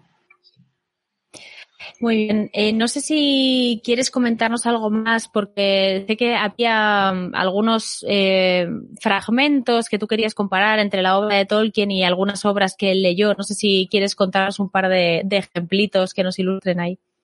Pues ahora mismo, eh, más o menos. Bueno, has hablado, de la perla, has, has hablado de la perla, del poema de la perla, por ejemplo. Sí. Sí, sí. Y luego, pues podríamos hablar también otro personaje del que no ha hablado nada también, que ya tiene delito, es sobre Arendil, que también ah, es sí, un... Claro. Es verdad. Claro, que es un personaje que también al final eh, termina emprendiendo un, un, viaje en su, en su navío portando el Silmaril, ¿no? Y que recuerda un poquito a estas, a estas sagas islandesas de las que hablaba al principio, de estos personajes que deciden eh, emprender este viaje un poco para, mm, pues, para cumplir con su, con su misión. Arendil, sí, no, sí. El, el, motivo, digamos, no es exactamente el mismo, pero el, eh, la actuación en sí, digamos que es que se podría encontrar también un paralelismo. Los, los personajes de las sagas islandesas, como Erika el Rojo, digamos que viajan con el objetivo de alcanzar la fama, de, de, de conseguir grandes méritos, pero al final la, misión de Arendil también es poner a salvo el, el Sirmalin, ¿no? Podríamos decir que también su, su, misión es importante. No sé si se podría también establecer ahí una, una comparación. Pues sí, sí, sí. Muy bien, pues eh, Diego, yo creo que hemos tocado todos los puntos importantes. Eh, no sé si te quedaba algo más por decir, pero bueno, yo creo que hemos hecho una exposición bastante clara de lo importante que es el agua en la obra de Tolkien. Sí, sí, sí. Yo ya, ya decía que habrá mucho más por, por tocar, pero seguramente tengo que, que explorarlo más porque el trabajo que estoy haciendo está todavía en proceso. Bueno, y que, y que el podcast dura lo que dura, ¿eh? Que tampoco. Pero bueno, sí que tenemos alguna. Si tenéis alguna pregunta eh, para Diego Eozain, es vuestro momento de hacerla. Eh, de momento yo te voy a hacer una que nos han hecho antes. Eh, porque la verdad es que la exposición estaba tan clara que quedaba poco pie de preguntas, pero sí que nos han hecho una. Y es de, de Elena Alonso, que nos dice, bueno, el lago de Durin podría ser un ejemplo de agua estancada sin ser maligna. Yo me imagino que se refiere al, al, lago espejo, si no, será, es el, lago espejo que está justo al, salir de las minas de Moria. Bueno, sí, supongo que se refiere, sí, al, que, al que ven una vez salen de Moria, ¿verdad? Sí. sí de hecho, sí, sí. mismo estoy recordando que, ese lago también tiene una, un, papel, digamos, especial, porque recuerdo ahora mismo la sensación que tiene Gimli al volverlo a ver después de ya cierto tiempo, porque si no recuerdo mal, es un lago que va asociado a una, a una leyenda o un mito, ¿no? Donde se perdió la corona de Durin, ¿puede ser? Exacto, sí, exacto. Eso es. y que cuando Durin, que cuando Durin recupere su corona, pues, pues volverá. Sí. el inmortal. Digamos que podría ser un lago que tiene esta, una, connotación más positiva, sí. Sí. Eh, a mí me, o sea, al final todos estos lagos relacionados con, con, con, con, con, mitos, con leyendas, con reyes que vuelven y todo eso, me recuerdan inevitablemente, inevitablemente al, al mito artúrico de Excalibur, ¿no? A la dama del lago. Y me, mm. y, y me, mi, ¿sabes? Me recuerda, pero no quiero porque, porque sé que Tolkien no le gustaban nada las leyendas artúricas, entonces no me gusta mezclar una cosa por otra. Pero, pero realmente sí que a mí, a mí sí que me recuerda. ¿Qué le vamos a hacer? Yo, pero bueno, sí, y sí, para mí también sería un, un ejemplo de agua estancada. Pero claro, es que una cosa también es el agua estancada de forma natural eh, por los accidentes geográficos o porque el mismo Sauron haya, eh, o sea, perdón, Sauron no, el mismo Melkor haya tirado una montaña, justo donde estaba y, y, resulta que el agua pase por ahí, se forme un lago, esas cosas que hemos hablado antes del equilibrio entre el bien y el mal, a veces muchas fechorías de, de, de Melkor se acaban convirtiendo en accidentes naturales muy bellos, ¿no? Entonces una cosa es que un lago se forme de manera natural y otra cosa es que tú eh, construyas un pantano, ¿no? es diferente. Sí, hay distintas, distintos almacenamientos de agua, por ejemplo, el, el, lago que acaban de comentar, o por ejemplo, ya, ya no lagos, sino estanques, por ejemplo, los estanques de Ibrin, que es donde, donde muere Glaurung, ¿no? Que en su momento habían sido un lugar también que había ofrecido, digamos, reposo y descanso, pero cuando, cuando él las, las corrompe o las eh, destroza por completo, cambian, cambian de forma y vuelven a ser un lugar también eh, de, tristeza y, de, y, de, miseria. depende, Eso, ha sido un lugar donde se ha almacenado agua pero, pero donde no ha actuado el mal, podríamos decir. Una vez que ya se ha, ha, puesto su huella al mal, pues ya, ya la, la es diferente. Muy bien. Bueno, pues nada, eh, muchísimas gracias otra vez, Eozain, por haberte pasado por aquí. Yo he estado súper a gusto hablando contigo. Espero que tú hayas estado a gusto también. Eh, era tu primera vez en Regreso a Hobbiton. No sé si te esperabas otra cosa o si estabas nervioso. Espero que no. Espero que hayas estado muy bien. Bueno, respeto, respeto me daba porque yo he visto a muchísima gente hablando aquí y había mucha calidad, es lo que comentaba antes, que, que esperado, esperaba estar a la altura. Sí, sí, estás, has estado a la altura, no te preocupes. Además, eh, aquí yo siempre digo que, que, esto es muy variado, que debería ser un sitio para todo el mundo eh, y que tan interesante es lo que nos cuentas tú eh, que has recopilado esta información y, y, te, y, te, la has trabajado como una persona pues que es eh, un filólogo y que lleva toda su vida estudiando esto, pues sí, el contenido eh, será diferente, pero la pasión seguramente es la misma. Entonces yo, yo quiero que este sea un espacio para que todo el que quiera pueda participar. Así que estoy encantada, encantadísima con tu visita y espero que te animes a volver que te animes a volver otra vez a regreso a Hobbiton. Ya ahora que has venido una vez, esta es tu casa, puedes volver cuando quieras, ¿vale? Muchas gracias por la invitación. Muy bien. Eh, y los demás, no os vayáis porque ahora va a empezar la clase de élfico. Nos pregunta Esteban si subiremos esto en podcast. Por supuesto que sí, esto es el podcast de Regreso a Hobbiton. Eh, se quedará en YouTube, pero al final del mes lo recopilaremos todo y lo subiremos al podcast. Así que nada, Diego, te despido aquí de nuevo. Muchísimas gracias y nos vemos pronto. Muchas gracias a vosotros. Un saludo.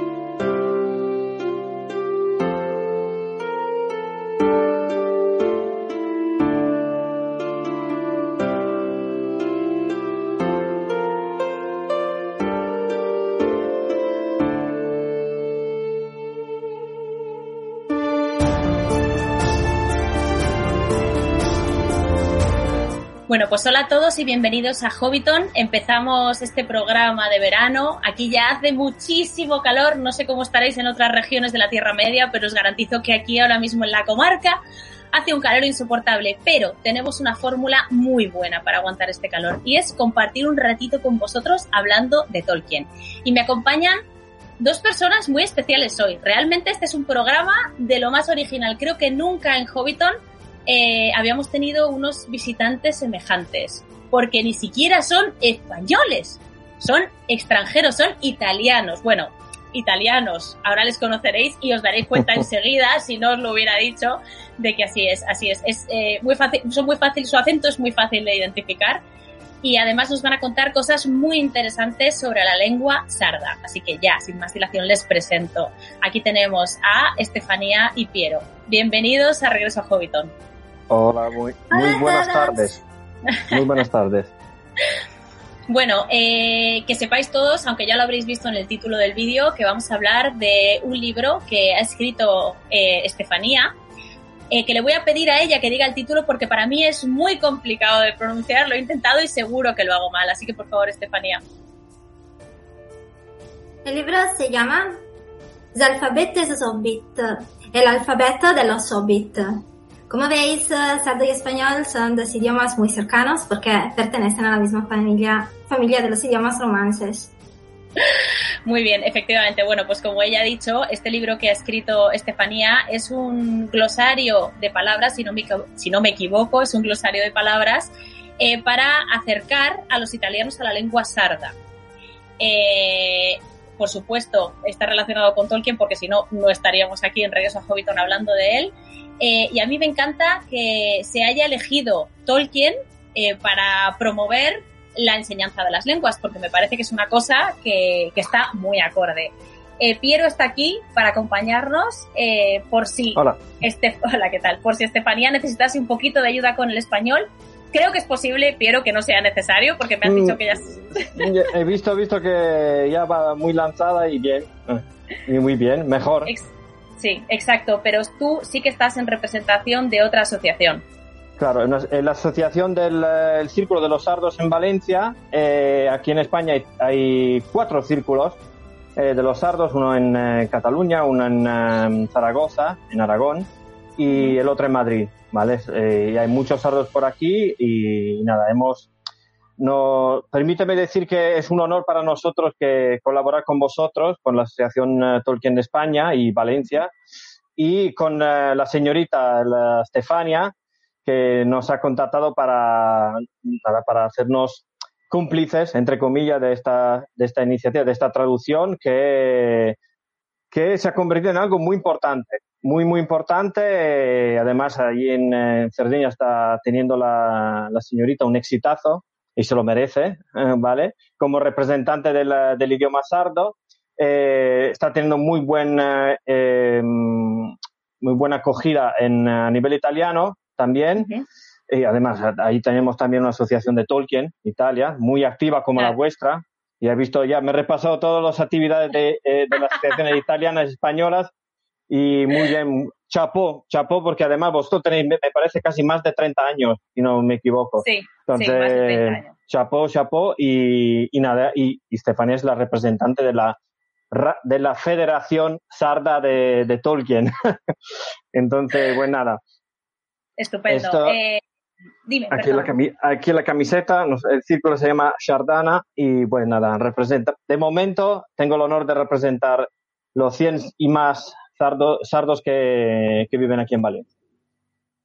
Muy bien. Estefanía, te tengo que preguntar, lo primero que te quiero preguntar eh, es, eh, bueno, ¿cómo surgió la idea de escribir este libro? ¿Qué fue lo que te inspiró a ti para decir, me voy a sentar y voy a escribir un glosario eh, un glosario, un diccionario sardo-italiano, pero eh, centrado en la obra de Tolkien.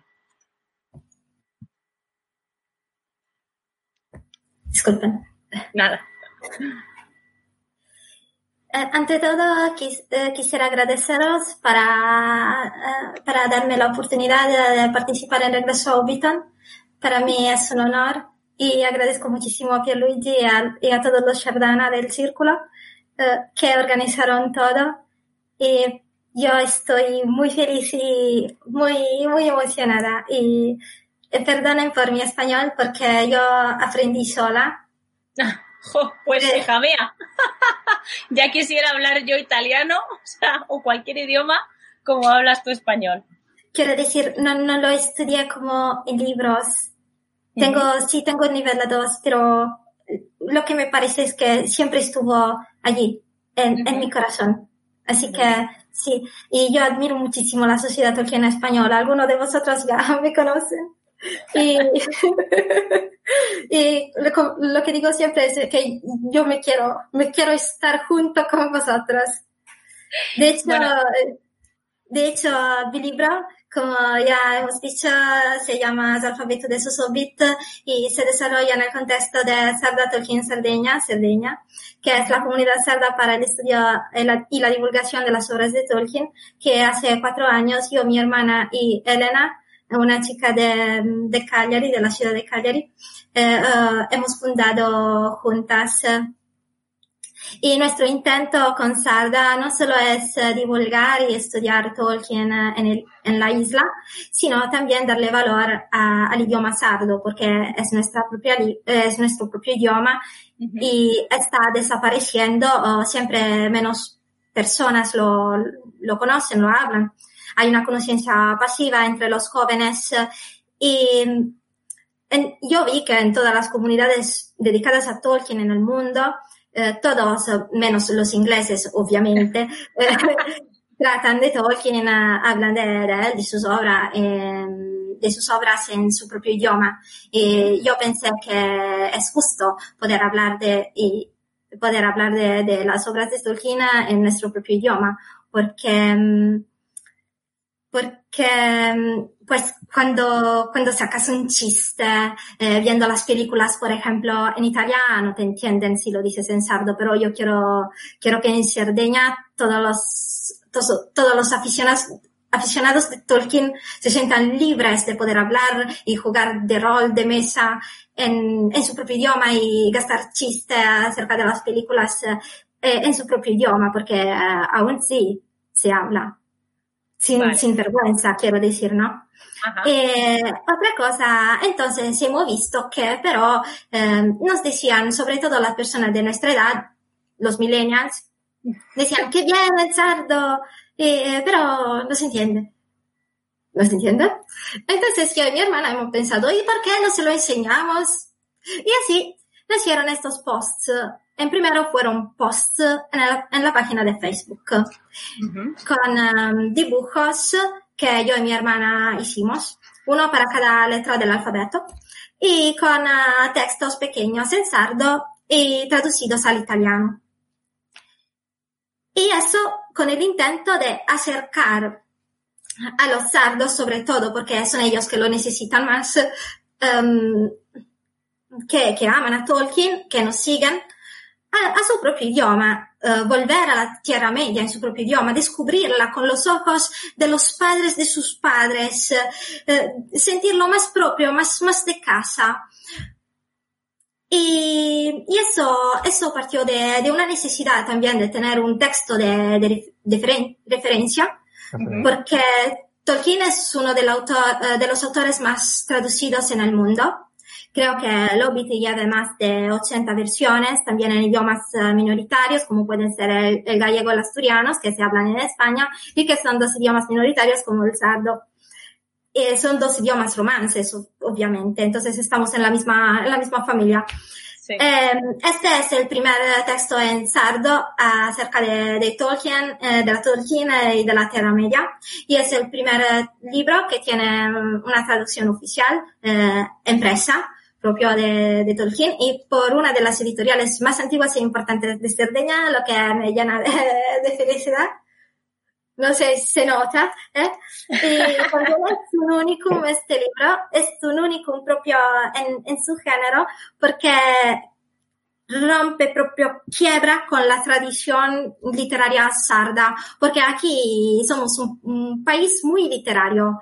Siempre, siempre, cada mes, cada, cada mes en cada pueblo hay festivales literarios de poesía, sobre todo de poesía bolu, que es, que es que es poesía improvisada. Uh -huh. Y esa alma literaria sarda eh, creo que se note en mi versión del poema del anillo o en Altos Navi Navíos y Altos Reyes, que es el otro poema que he escogido traducir.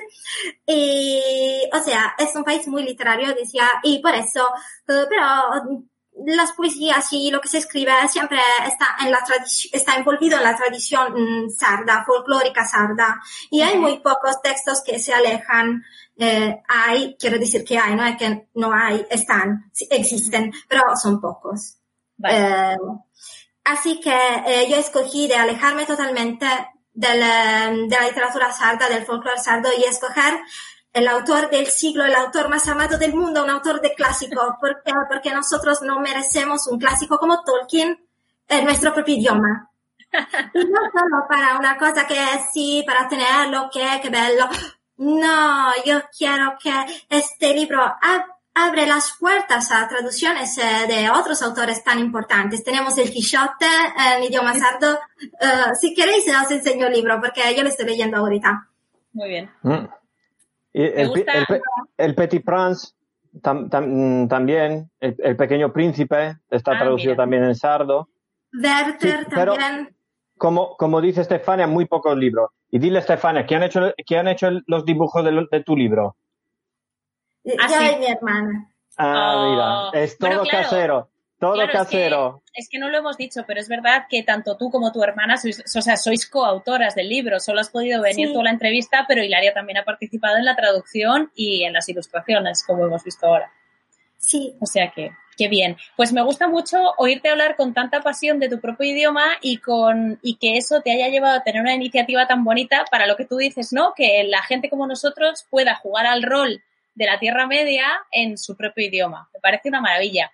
Me gustaría preguntarte por Tolkien. Ya me has dicho que para ti es un autor que merecía la pena ser traducido. Eh, y la verdad es que yo no te puedo decir lo contrario, siendo de la sociedad Tolkien española, evidentemente. Me gustaría saber si además de que, de que te gustasen sus novelas, eh, sentiste que Tolkien tenía sentido porque era también un filólogo y amante de las lenguas. Cierto, seguro. Eh, como dije, Tolkien, Tolkien es, es, un autor de clásicos. Para mí es un autor de clásicos y es un autor que ha marcado la literatura del 900 y que pero era también no solo profesor de Oxford, también era lingüista, filólogo y medievista, no sé si se dice así, medievista se puede decir, no sé. Medievalista. Medievalista. Medievalista, disculpen. Eh, en el 1955 eh, tuvo una, una, lección académica en Oxford en ocasión de las O'Donnell Lectures en honor de este profesor que se llama O'Donnell. Y se hablaba en esta, uh, en esta conferencia, en esta lección académica, uh, de, de, la importancia del estudio del galés para los estudiantes de filología inglesa. Sí. Y en este ensayo se, se habla de cómo el idioma galés vino a, vino a desaparecer. Uh -huh. Y por eso este, una cita de, de este ensayo abre abre nuestro libro. Así que pensamos que está mm, dos veces en el espíritu de, de Tolkien. Y también el mundo de la, de la Tierra Media eh, nace de, de, de, la invención de, de lenguajes. Y uh -huh. quisiera, quisiera um, hablar de, de, una cosa que quien ha leído las apéndices del Señor de los Anillos um, quizás que se recuerda. Hay un idioma que es el Hobbitish era el idioma propio de los hobbits y que vino a desaparecer porque los hobbits um, escogieron hablar el idioma común de los hombres, eh, el oest Oestron. Oestron, sí. Y, y pues solo tenemos uh, muy pocos uh, términos de, de este de este dialecto hobbit. Y yo pensé, sí, mi, eh, pensé, mi libro puede ser visto como un libro escrito por un hobbit de la tercera o de la cuarta edad que va a enseñarle el antiguo idioma hobbit que está a punto de desaparecer y de, perder, y de perderse a otros, uh, otros hobbits o um, gente de Brea que, que, de Brea, uh, que no tuvo la oportunidad de conocer uh, la cultura élfica o la cultura Dunedain porque um, en el libro hay, hay, un poco de todo del, del lore, del, de la Tierra sí. Muy bien. Y así podemos ver el libro en este sentido igualmente. Entonces sí, sí, el lenguaje es, es la llave de, de todo. Además, porque la, la, estatura media de los sardos, más o menos, eh, se puede considerar como los subis. Somos, somos en general muy pequeñitos, entonces también eh, tenemos esta, esta eh, semejanza. Eh, decías, no, es, es broma naturalmente. Bueno, tampoco es, que los, tampoco es que el español medio sea de los Globetrotters, ¿vale? O sea, aquí somos todos los mediterráneos en general, somos pues discretitos, vamos a decir así. Vale, yo eh, personalmente conozco poco, poco de la lengua sarda, ¿vale? Sé que es, eh, sé, sé que dentro de las lenguas romances es muy original. Eh, sé que algunos han pensado en considerarlo un dialecto, pero precisamente por esta originalidad que le distingue del italiano no se puede pero no conozco mucho más del sardo. Entonces, si no te importa, eh, Piero, cuéntanos un sí. poco de la historia del sardo y así nos ponemos en situación. Claro, y naturalmente, Estefania, si quiere añadir algo mientras estoy volando, perfecto. Además, pues habla, habla español mejor que yo, eh, me he dado cuenta, entonces. si interviene, perfecto.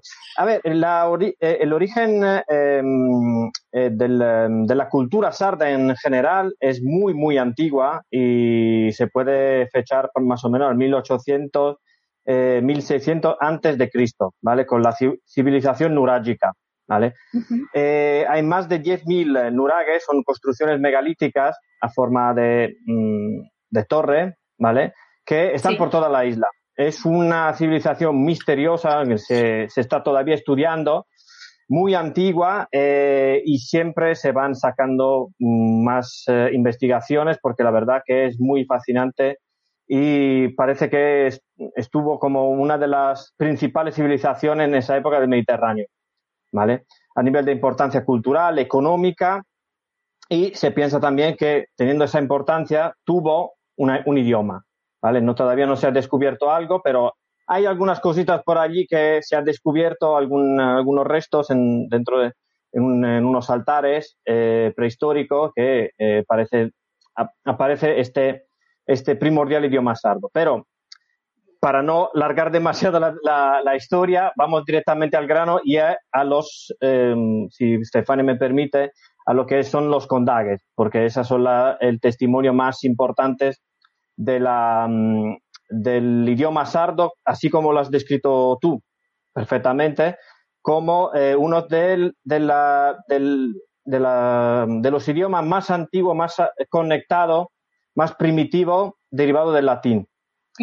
Eh, y, estos condagues son escritos de diócesis em, como archivos eh, o comunicaciones entre iglesias de, Cerdeña y algunos también eh, de, carácter em, administrativo, ¿vale? Que aparecen en más o menos en el siglo XI, siglo XIII, ¿vale? Que son, que es la época, entre comillas, de independencia de, Cerdeña, con los cuatro reinos de Torres, Gallura, eh, Cagliari y, Arborea. Antes de eh, empezó esta época independiente en el 1100 eh, hasta el 1300 cuando llegó la corona de Aragona a, conquistar, conquistar Cerdeña, ¿vale? Y allí prácticamente nace el, el, sardo como lo conocemos ahora, como decías tú, como idioma más cercano del, romance, más, más, más, cercano al latín, y eh, mantiene algunas estructuras, hay además algunas frases que em, en latín que puedes buscar en una en algunas de estas traducciones que te no sé que, que, has estudiado tú en concreto pero en la en, nuestro, cuando yo hacía el, em, hacía el bachiller estudié el latín y había algunos textos latinos clásicos vale y algunas frases de estos textos latinos se parecen igual al, sardo, ¿vale? Además porque el sardo mantiene la estructura con el verbo al final. Sí. Muy, muy típico también cuando hablamos en italiano. Eh, es típico nosotros decimos sardo, sardo, eh, sardo sono, ¿vale? Es algo que nos sale en automático por, por, porque prácticamente hacemos el, el, pase, el pasaje del sardo al italiano en algunas cosas literal. Y, nada, allí aparecen los, eh, los condaggers en el 1100. Decía, un idioma muy antiguo que se ha quedado en, en la isla hasta nuestra, nuestros días. Eh, como adelantaba Estefania, también en forma de, em, de poesía, de música. Hay los tenores, eh, que son grupos em, de cuatro, tres, cuatro o cinco personas que cantan en sardo, componen en sardo, música y eh, hacen poesía. Hacen poesía y además siempre ha, habido eh, festivales, como dijo Stefania, de, em, de poetas sardos, que además, ojo, eh, mezclaban las la, variantes del sardo porque hay básicamente un buen par de variantes, ¿vale? Principalmente, principalmente, se pueden considerar dos, la, variante sur y la variante norte, el lugudores, eh, o lugudorese e il campidanese. ¿Vale? Y hasta llegar a nuestros días, que, eh, donde se empezó a valorizar a nivel institucional en el 1997 con la ley eh, de la región Cerdeña, eh, la autonomía que lo pone como, como idioma, idioma de, de, nuestra región, bueno, nación, porque nosotros nos sentimos, es nuestra nación, además de nuestra comunidad, de nuestra región. Y en el 1999, ya a nivel italiano, con otros idiomas, eh, menores se considera ya no dialecto del italiano, sino eh, lengua oficial. ¿Y ¿qué, ¿qué, relaciones tenemos con el español? Perdona si pero eh, estoy intentando ser lo más sintético posible. Si Estefania tiene que añadir algo, me lo, me lo comenta porque además ella ha estudiado idioma y, seguro que sabe más que yo. en realidad sí, pero quiero que acabe si así puedo. vale, perfecto. ¿Puedo añadir algo? curiosidad sobre todo. Sí. Perfecto. Entonces, eh, ¿qué queda del, eh, del sardo actual? Eh, como adelantaba también Estefania, queda muchísimo de lo que fue la, fue la dominación, dominación aragonesa y española, ¿vale? Tenemos muchísimos términos en común, yo creo que he contado más de 2.000 términos en común. nosotros tenemos, decimos mesa, como en, en español. decimos ventana y en italiano es otra palabra, no, no existe. Eh, además tenemos, yo eh, aquí, 10 años aquí en la comunidad valenciana, he encontrado hasta términos eh, parecidos o iguales solo al valenciano, en plan vasca. Cuando hay, por ejemplo, en estos días, aquí hoy ha hecho 44 grados y, pasa, ¿vale? En sardo se dice eh, Vasca, mm, hace mucha calor, y en valenciano también. Y esos son los únicos dos idiomas hasta ahora, hasta la fecha en que he oído esta, este término. Y mm, además hay términos que se han guardado desde la época casi nurágica o prerromana, decimos así. Eh, ahí hablamos también de, miles de términos que eh, el señor eh, Blasco Ferrer, ¿vale? Lingüista de origen, si no me equivoco, del País Vasco en concreto,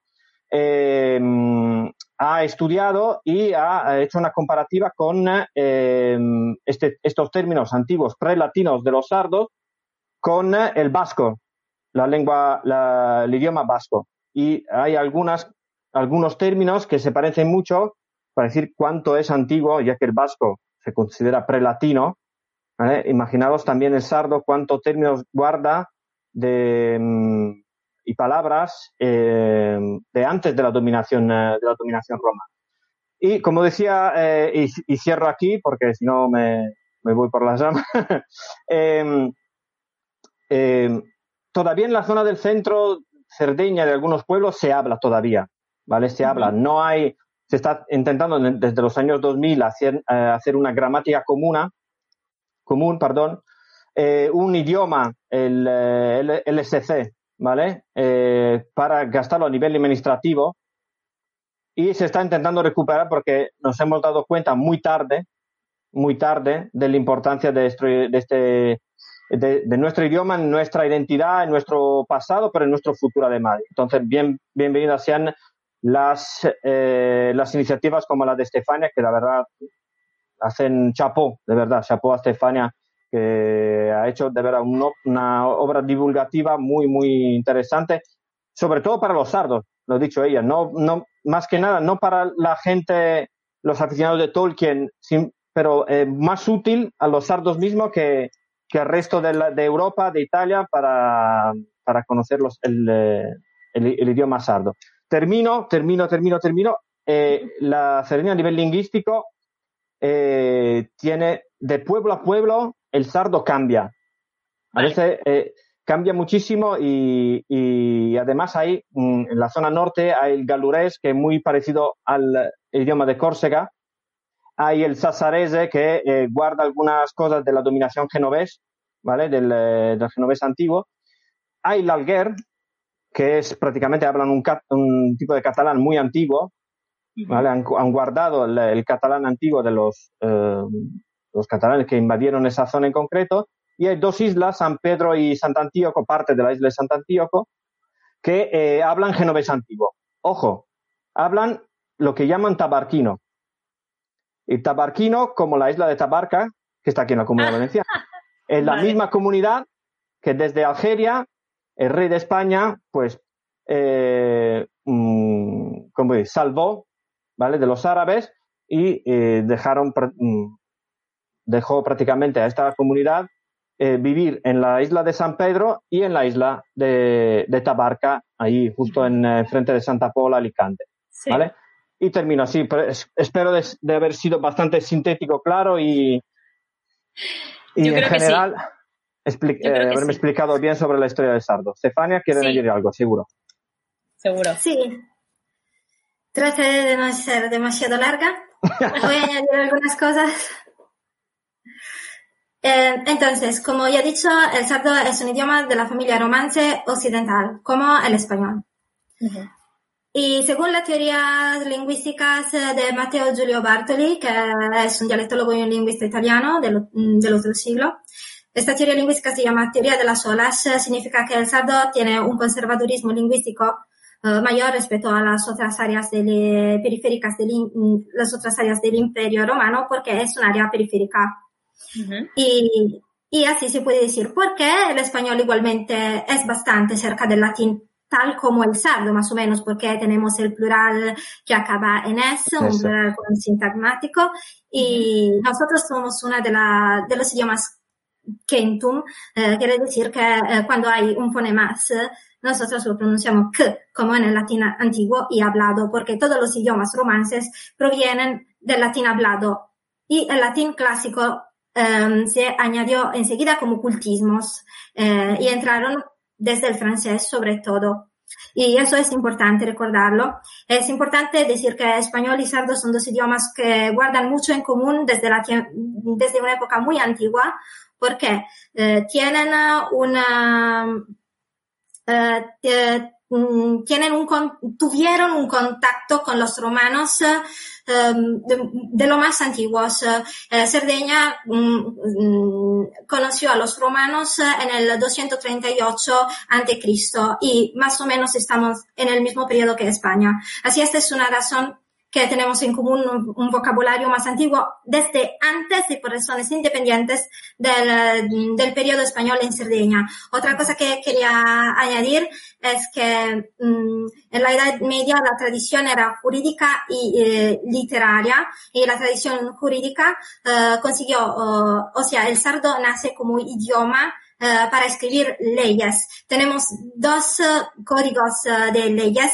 que fueron usados hasta el 1800 y que fueron escritos por dos mujeres que fueron dos de las primeras mujeres reinas juez, jueces.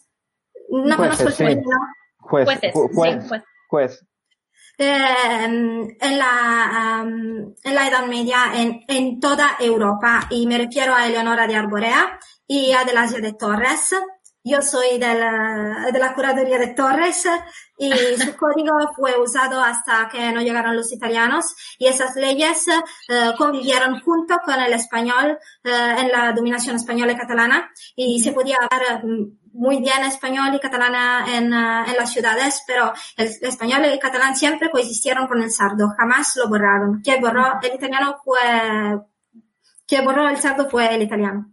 Y los medias, la, la, influencia de la escuela, del, eh, de los medias, porque era el único idioma enseñado, pero en la época española uh, hubo una convivencia. Y otra curiosidad es que hubo siempre un cambio de um, de mm, escritores y gente cultivada entre España y Cerdeña y también de reyes y reinas porque se casaban entre ellos también en la época de la independencia.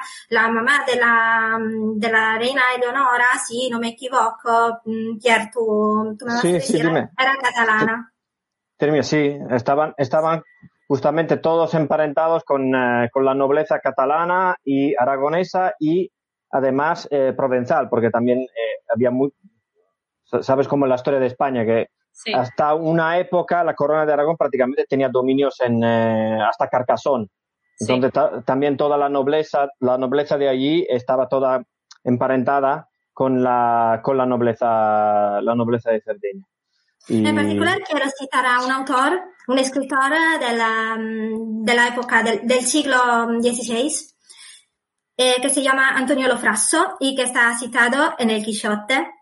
Ah, eh, ahora os diré, eh, cuando el cura y las nietas uh, del caballero, la triste figura, estaban quemando todos los libros, el cura vio el libro de Antonio Lofrasso y dijo, oh, este es único, porque él andaba escrito en sardo y en español. Y este Lofrasso era del Alguer y por supuesto tenía que escribir catalán porque ha escrito en, catalán, eh, no ha escrito en catalán y ha escrito en sardo.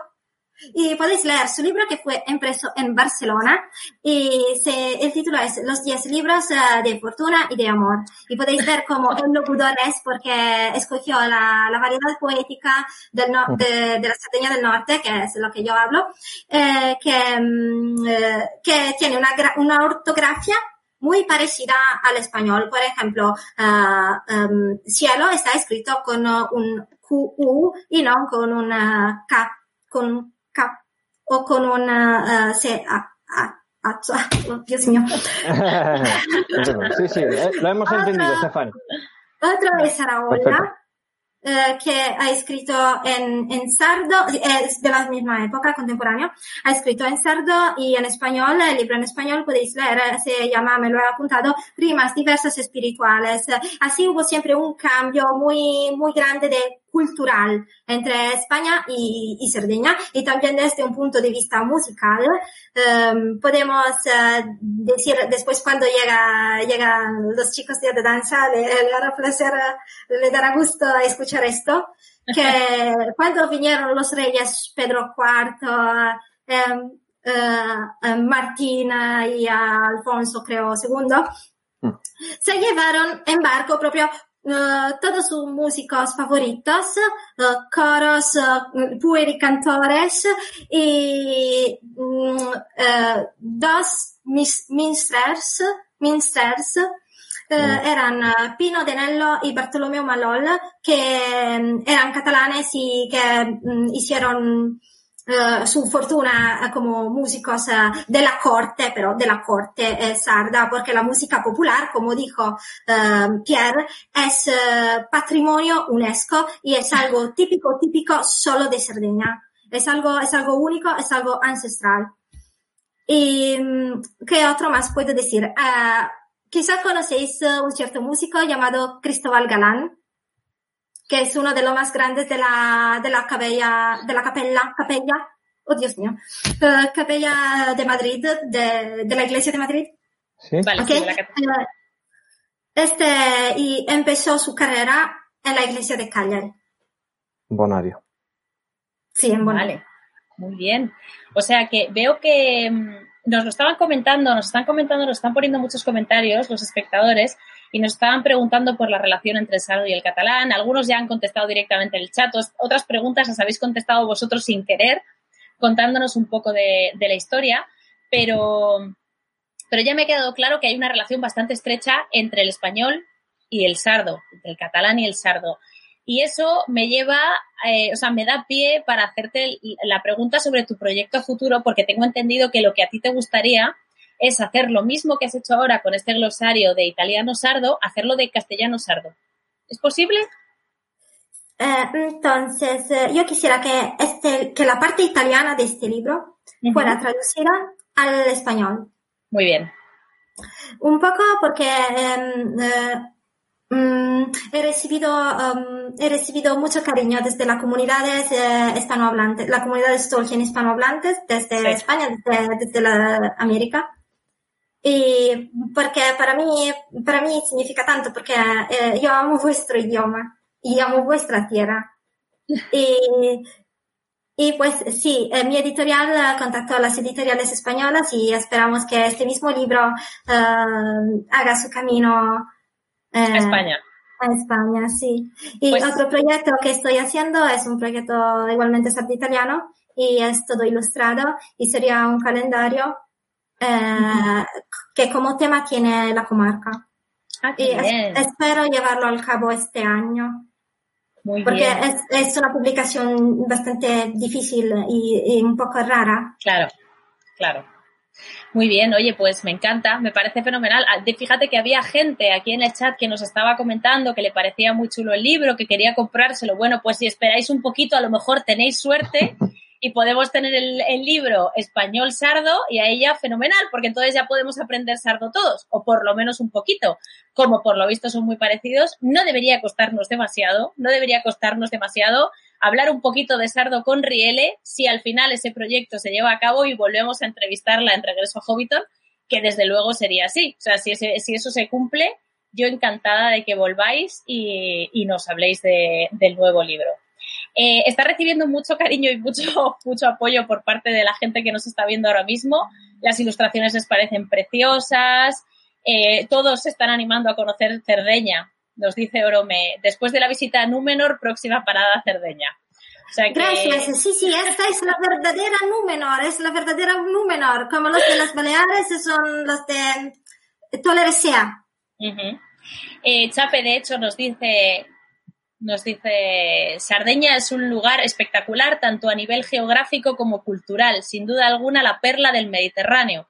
Con razón todos la han querido conquistar. Bueno. Así que bueno.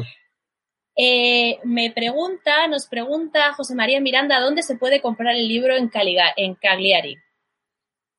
¿Dónde se puede comprar el libro? Tengo que hacer, o, sea, puedo decir, no sería hacer publicidad demasiado, ¿no?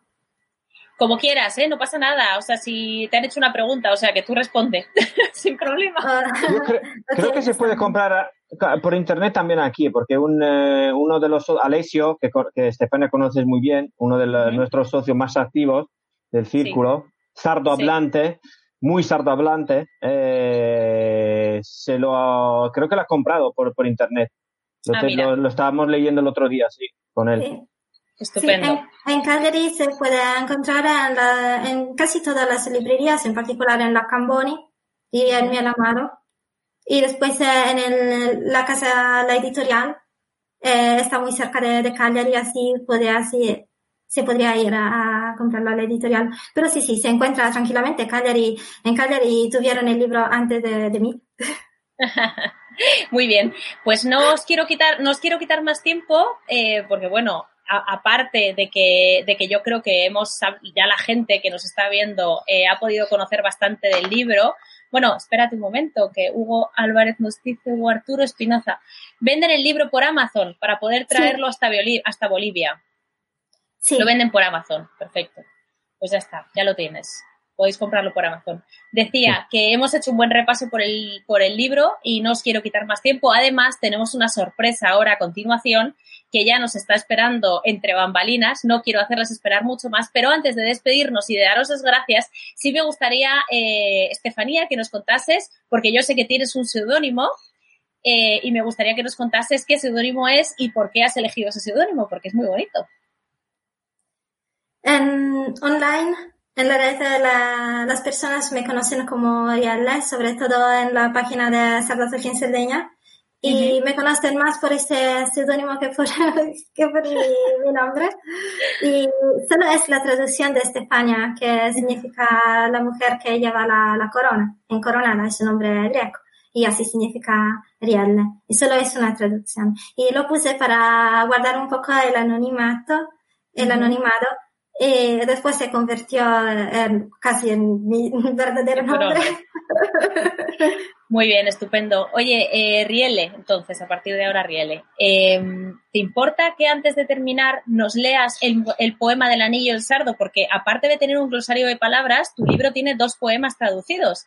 Sí. Eh, ¿nos, ¿Nos leerías el poema del anillo del sardo para que, que los que nunca hemos escuchado sardo, pues lo disfrutemos ahora, tengamos ese primer contacto con el idioma? Claro, hasta podemos hacer una comparación con, um, con el español, si, si queréis. Muy bien. Ahora lo tengo aquí. Ok.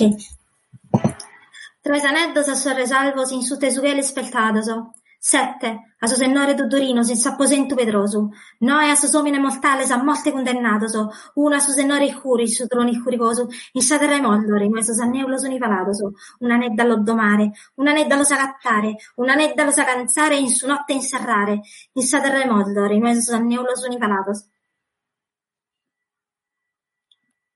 Me he enterado de todo.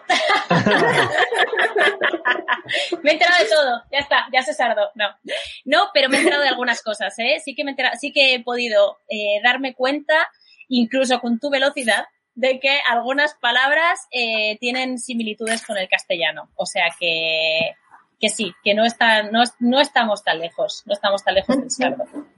Así que nada, está la gente, ya te digo, encantada con vuestra entrevista. Eh, muchísimas gracias por haber venido y si queréis, si queréis no os vayáis, no os vayáis y vamos a, sí que vamos a dar paso a Dave que nos está esperando y esta es la sorpresa para todos los que estaban aquí con nosotros, que esto no se sabía, tenemos aquí a Dave del grupo Adadanza. Del grupo Hola, de Hola Dave, ¿qué tal? Bienvenido. Muchas gracias. Muchas gracias. Gracias por invitarme al programa. Un placer estar aquí con, vosotros, con vosotras.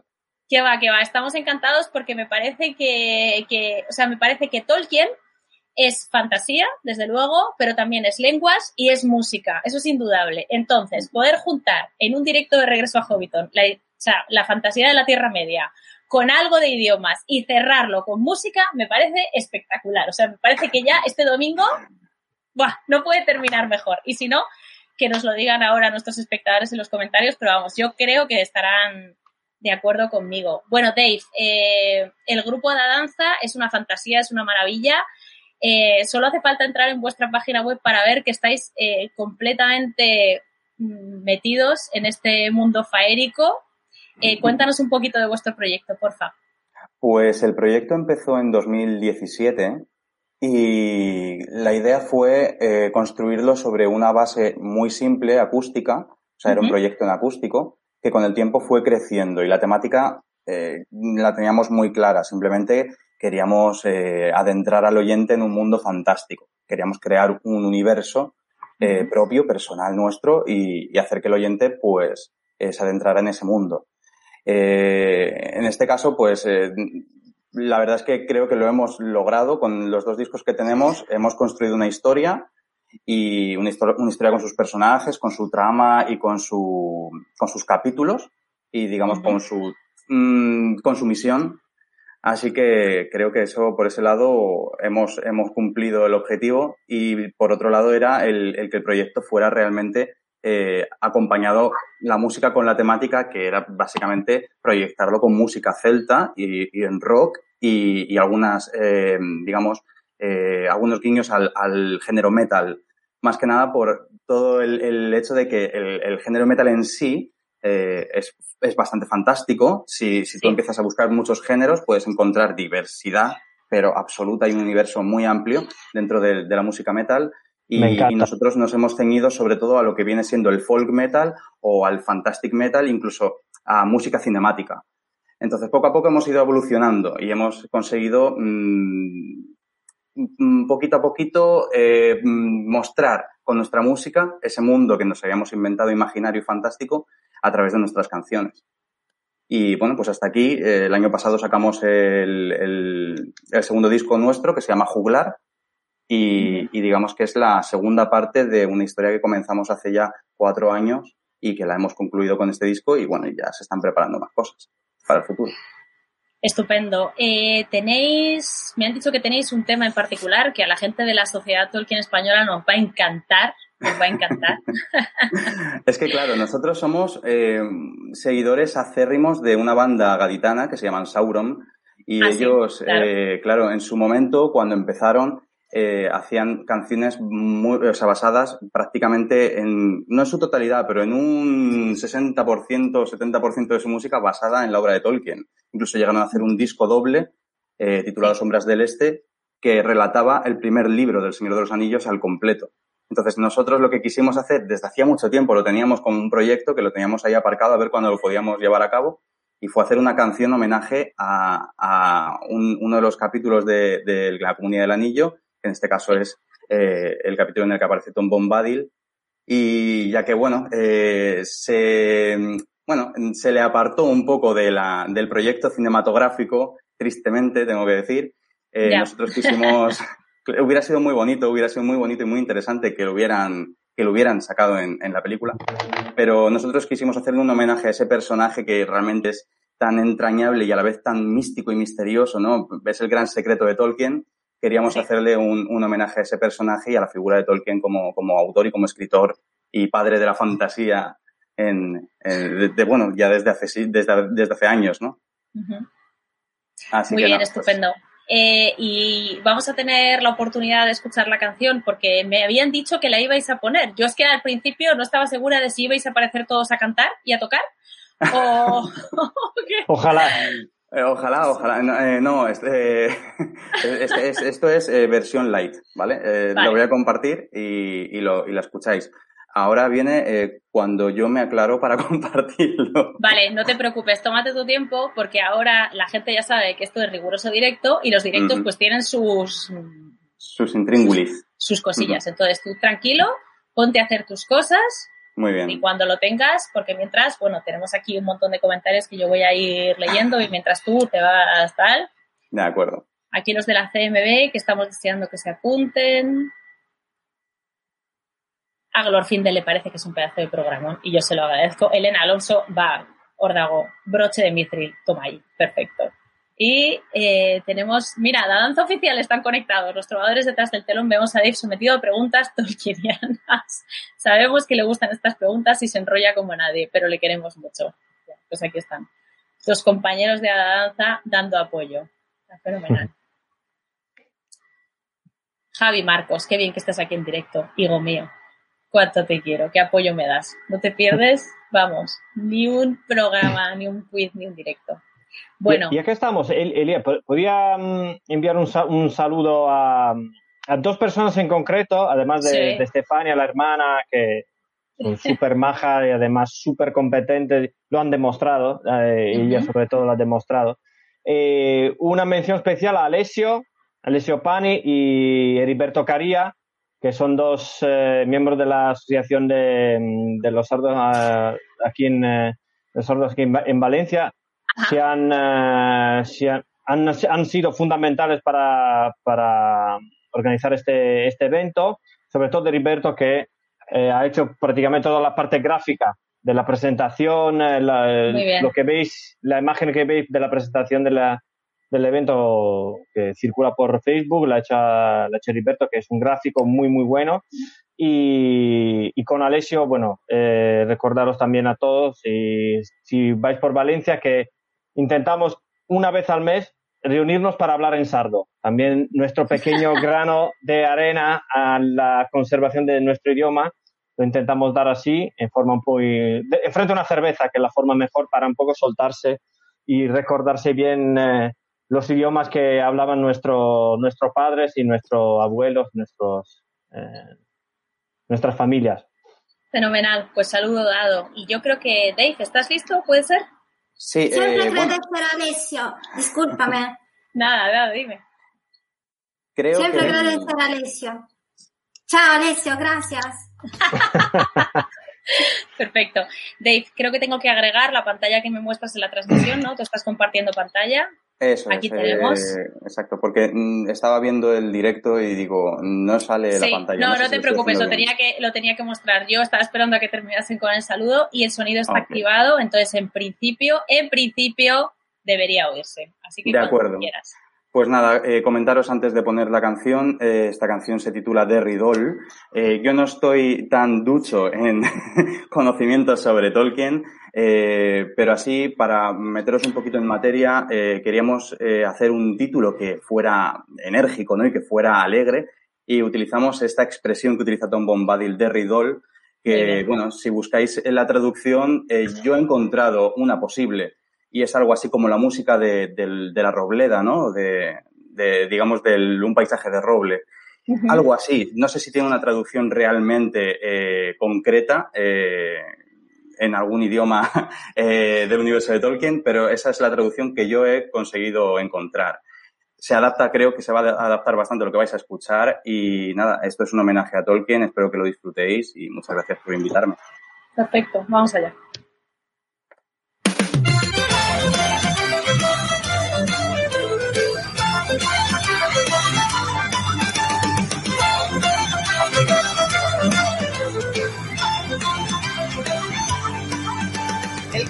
Camino sigue desde la puerta, mi comarca se ha quedado atrás. Unidos viajamos desde Balsadera, las puertas del bosque viejo se La más oscura sombra ni ningún sauce perverso nos podrán impedir seguir adelante por el tornasol de una alegre canción. Don Bombadil te ordena sabia te da salón.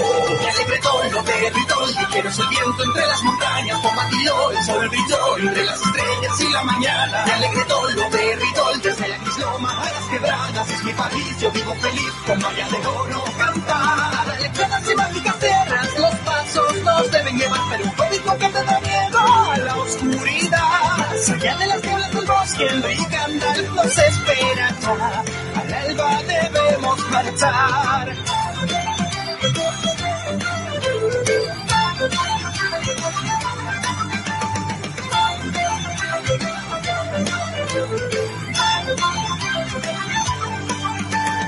Alegre habitante de extrañas canciones, mi anillo le hizo reaccionar.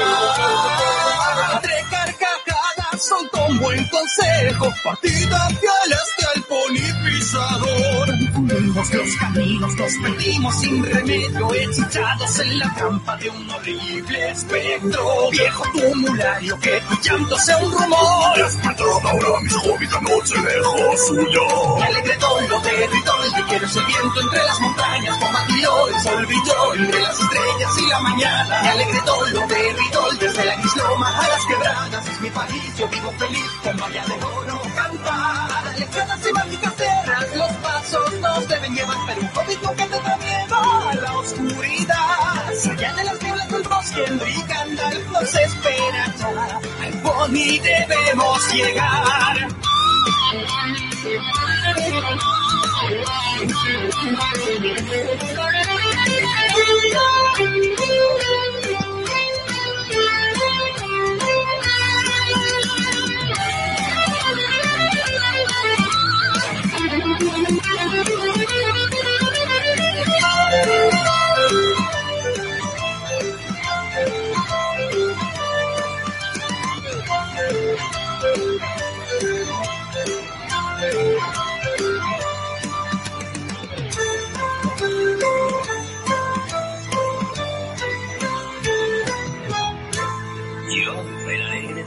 Siempre.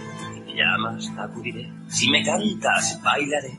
Invento poemas, recito colores. Con las bestias hablo y no albergo temores.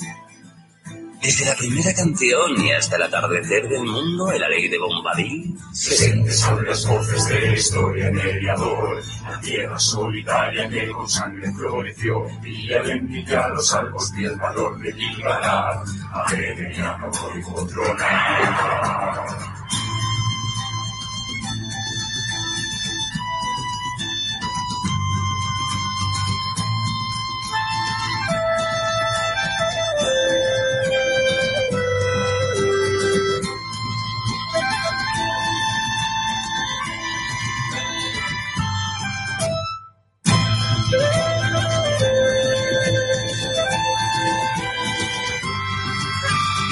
vuelo de rigor, el viento entre las montañas, como el sol brilló entre las estrellas y la mañana, me alegro lo que gritó, desde la isloma a las quebradas, es mi país, yo vivo feliz, con valla de oro cantar. Me alegro lo de rigor, ligero es el viento entre las montañas, como el sol brilló entre las estrellas y la mañana, me alegro lo de rigor, desde la isloma a las quebradas, es mi país, yo vivo feliz, con valla de oro cantar.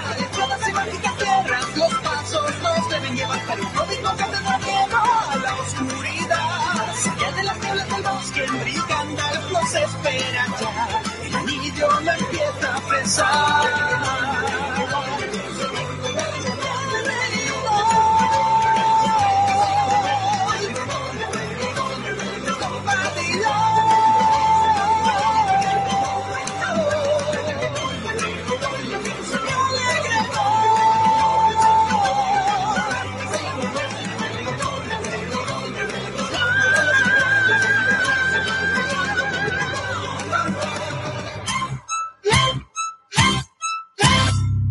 Cuando los trinos del bosque descansen dormidos y mi dama del río se envuelva en su lirio, yo, el alegre Tom seré. Bueno, qué pasada. Me ha encantado, me ha parecido tan adecuada, o sea, tan alegre, tan chula. Yo, mira, está la gente en el chat flipando, de verdad. Me parece chulísima, o sea, me parece que te- o sea, deberíais venir a la Estelcona a tocarla. No hay, o sea, no hay forma, es imposible que en esta próxima Estelcona, en la cena de gala, no la acabemos cantando. Yo voy a pedir a la organización que la ponga ahí a tope por los altavoces. Venga. Sí, Claro. sí, sí, por favor, Sí, por favor. claro, sí, claro. sí, No- sí, sí, sí. Nosotros nos llamáis, nosotros vamos allá a tocar, no hay problema. Pues Muchas me gracias. encanta, me parece una pasada, me ha gustado muchísimo, me ha gustado muchísimo y además Muchas es muy gracias. Muy a difícil, tema. sí, muy, Muy a difícil no, pero no muy, muy bailar. a tema. Yo estaba ahí sentada así moviéndome, Sí, sí. pero me apetecía saltar. A- Además, curradísima a nivel musical, a nivel de texto, chapó, chapó, chicos, Sí, de bueno, verdad. y, Muchas gracias, y los, muchas gracias. y los dibujos para la presentación. Eso también. Los dibujos, los, los dibujos los, los hice yo también. O sea, lo que es el montaje del vídeo y los dibujos, todo eso lo- los hice yo. Pero sí, es que está- estoy rodeada de artistas. Estoy rodeada Además de artistas. Sí, decirlo, dilo Steffi, que eh, es ella que ha insistido muchísimo. Estefania estaba ahí. Tiene que estar andando, tiene que estar andando sí o sí. Me gusta muchísimo esto, eh, y, la verdad que cuando les escuché digo, están súper a tema, tenemos. Y gracias, gracias por. No, no lo escondo.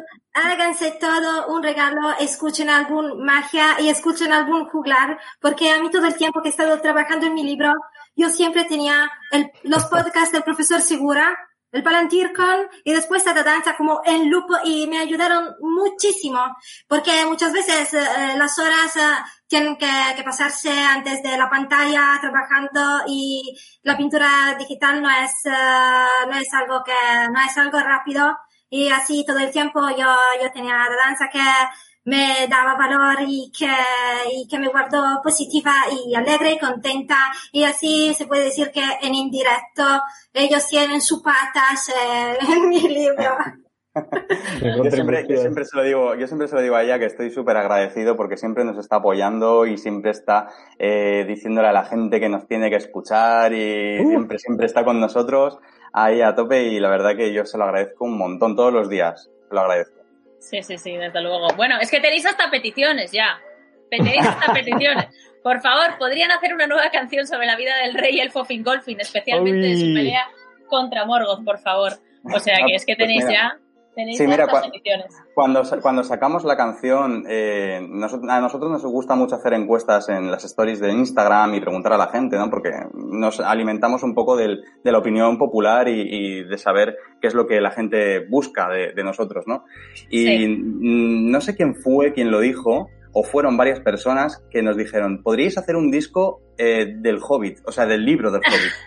Y, ahí al final estuvimos hablando porque estábamos en proceso de composición para un disco nuevo y tal. Lo que pasa es que teníamos una idea bastante cerrada, pero nos gustó tanto esa, esa idea que dijimos, oye, pues ¿por qué no? Y la tenemos guardada ahí porque para un futuro, quién sabe, nos animemos y, lo hagamos. Pero pues que todas las ideas, todas las sugerencias, las opiniones, nosotros siempre las recibimos con los brazos abiertos y quién sabe, a lo mejor el día de mañana nos encontramos con una canción eh, sobre, sobre Beleriand o sobre los hijos de Urin o vete a saber, ¿no? O sea... Pues nada, aquí estaremos para promocionar a tope, porque todo lo que tiene que ver con Tolkien, nosotros a muerte, ya sean libros en sardo, ya sean canciones, estamos aquí para apoyar y para divulgar a Tolkien de todas las formas posibles. Esta me parece una tan buena como cualquier otra. Así que nada, muchísimas gracias a los tres por estar aquí hoy conmigo. Creo que ha sido una tarde fantástica. He aprendido muchísimo, he aprendido un montón de un idioma que, era casi desconocido para mí, salvo por el nombre y que es una lengua romance. Eh, muchas gracias también a Dave por traernos vuestra música, la música de la danza. Ha sido una maravilla. Así que nada, eh, y a los demás, eh, no, bueno, os espero en el próximo directo de Regreso a Hobbiton para Riele, para Piero y para Dave, eh, esta será vuestra casa siempre. Ahora que ya conocéis el camino, siempre que queráis podréis volver, podréis regresar a Hobbiton cuando os apetezca. Muchas gracias, Meda. Gracias. gracias. Muy bien, pues un saludo a todos y hasta pronto. Adiós.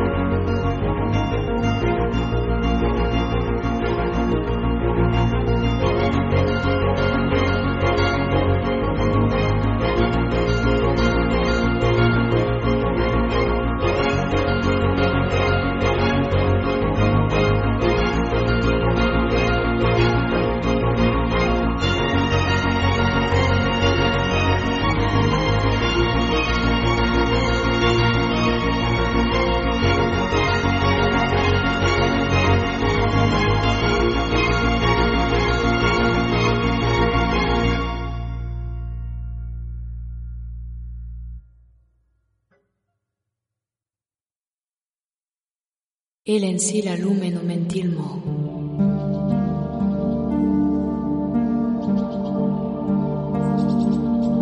Hablar como los elfos.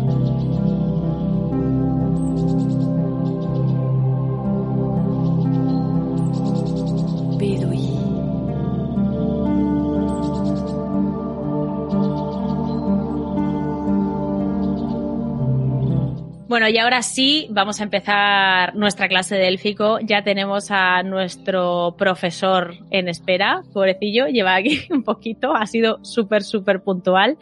Así que nada, vamos a, vamos a comenzar nuestra clase de élfico. Ay, ya Eleder, bienvenido de regreso a Hobbit. Ay, ya Miriel, ¿cuánto tiempo? No, ningún problema, estaba encantado escuchando estas reflexiones sobre, sobre Tolkien, la Tierra Media y el, el agua. La verdad es que una gozada. Sí, la verdad es que sí ha sido, o sea, ha sido, ha sido chulo porque al final es uno de estos temas que, que te pones a hablar y puedes sacar miles de millones de millones de, de ejemplos, de escenas. Además hemos, eh, hemos acabado recurriendo a, a párrafos del Silmarillion, o sea, pasajes del Silmarillion súper bonitos que hemos rescatado aquí y, y bueno, sí, la verdad es que lo hemos pasado muy bien, pero ahora toca ponerse serio.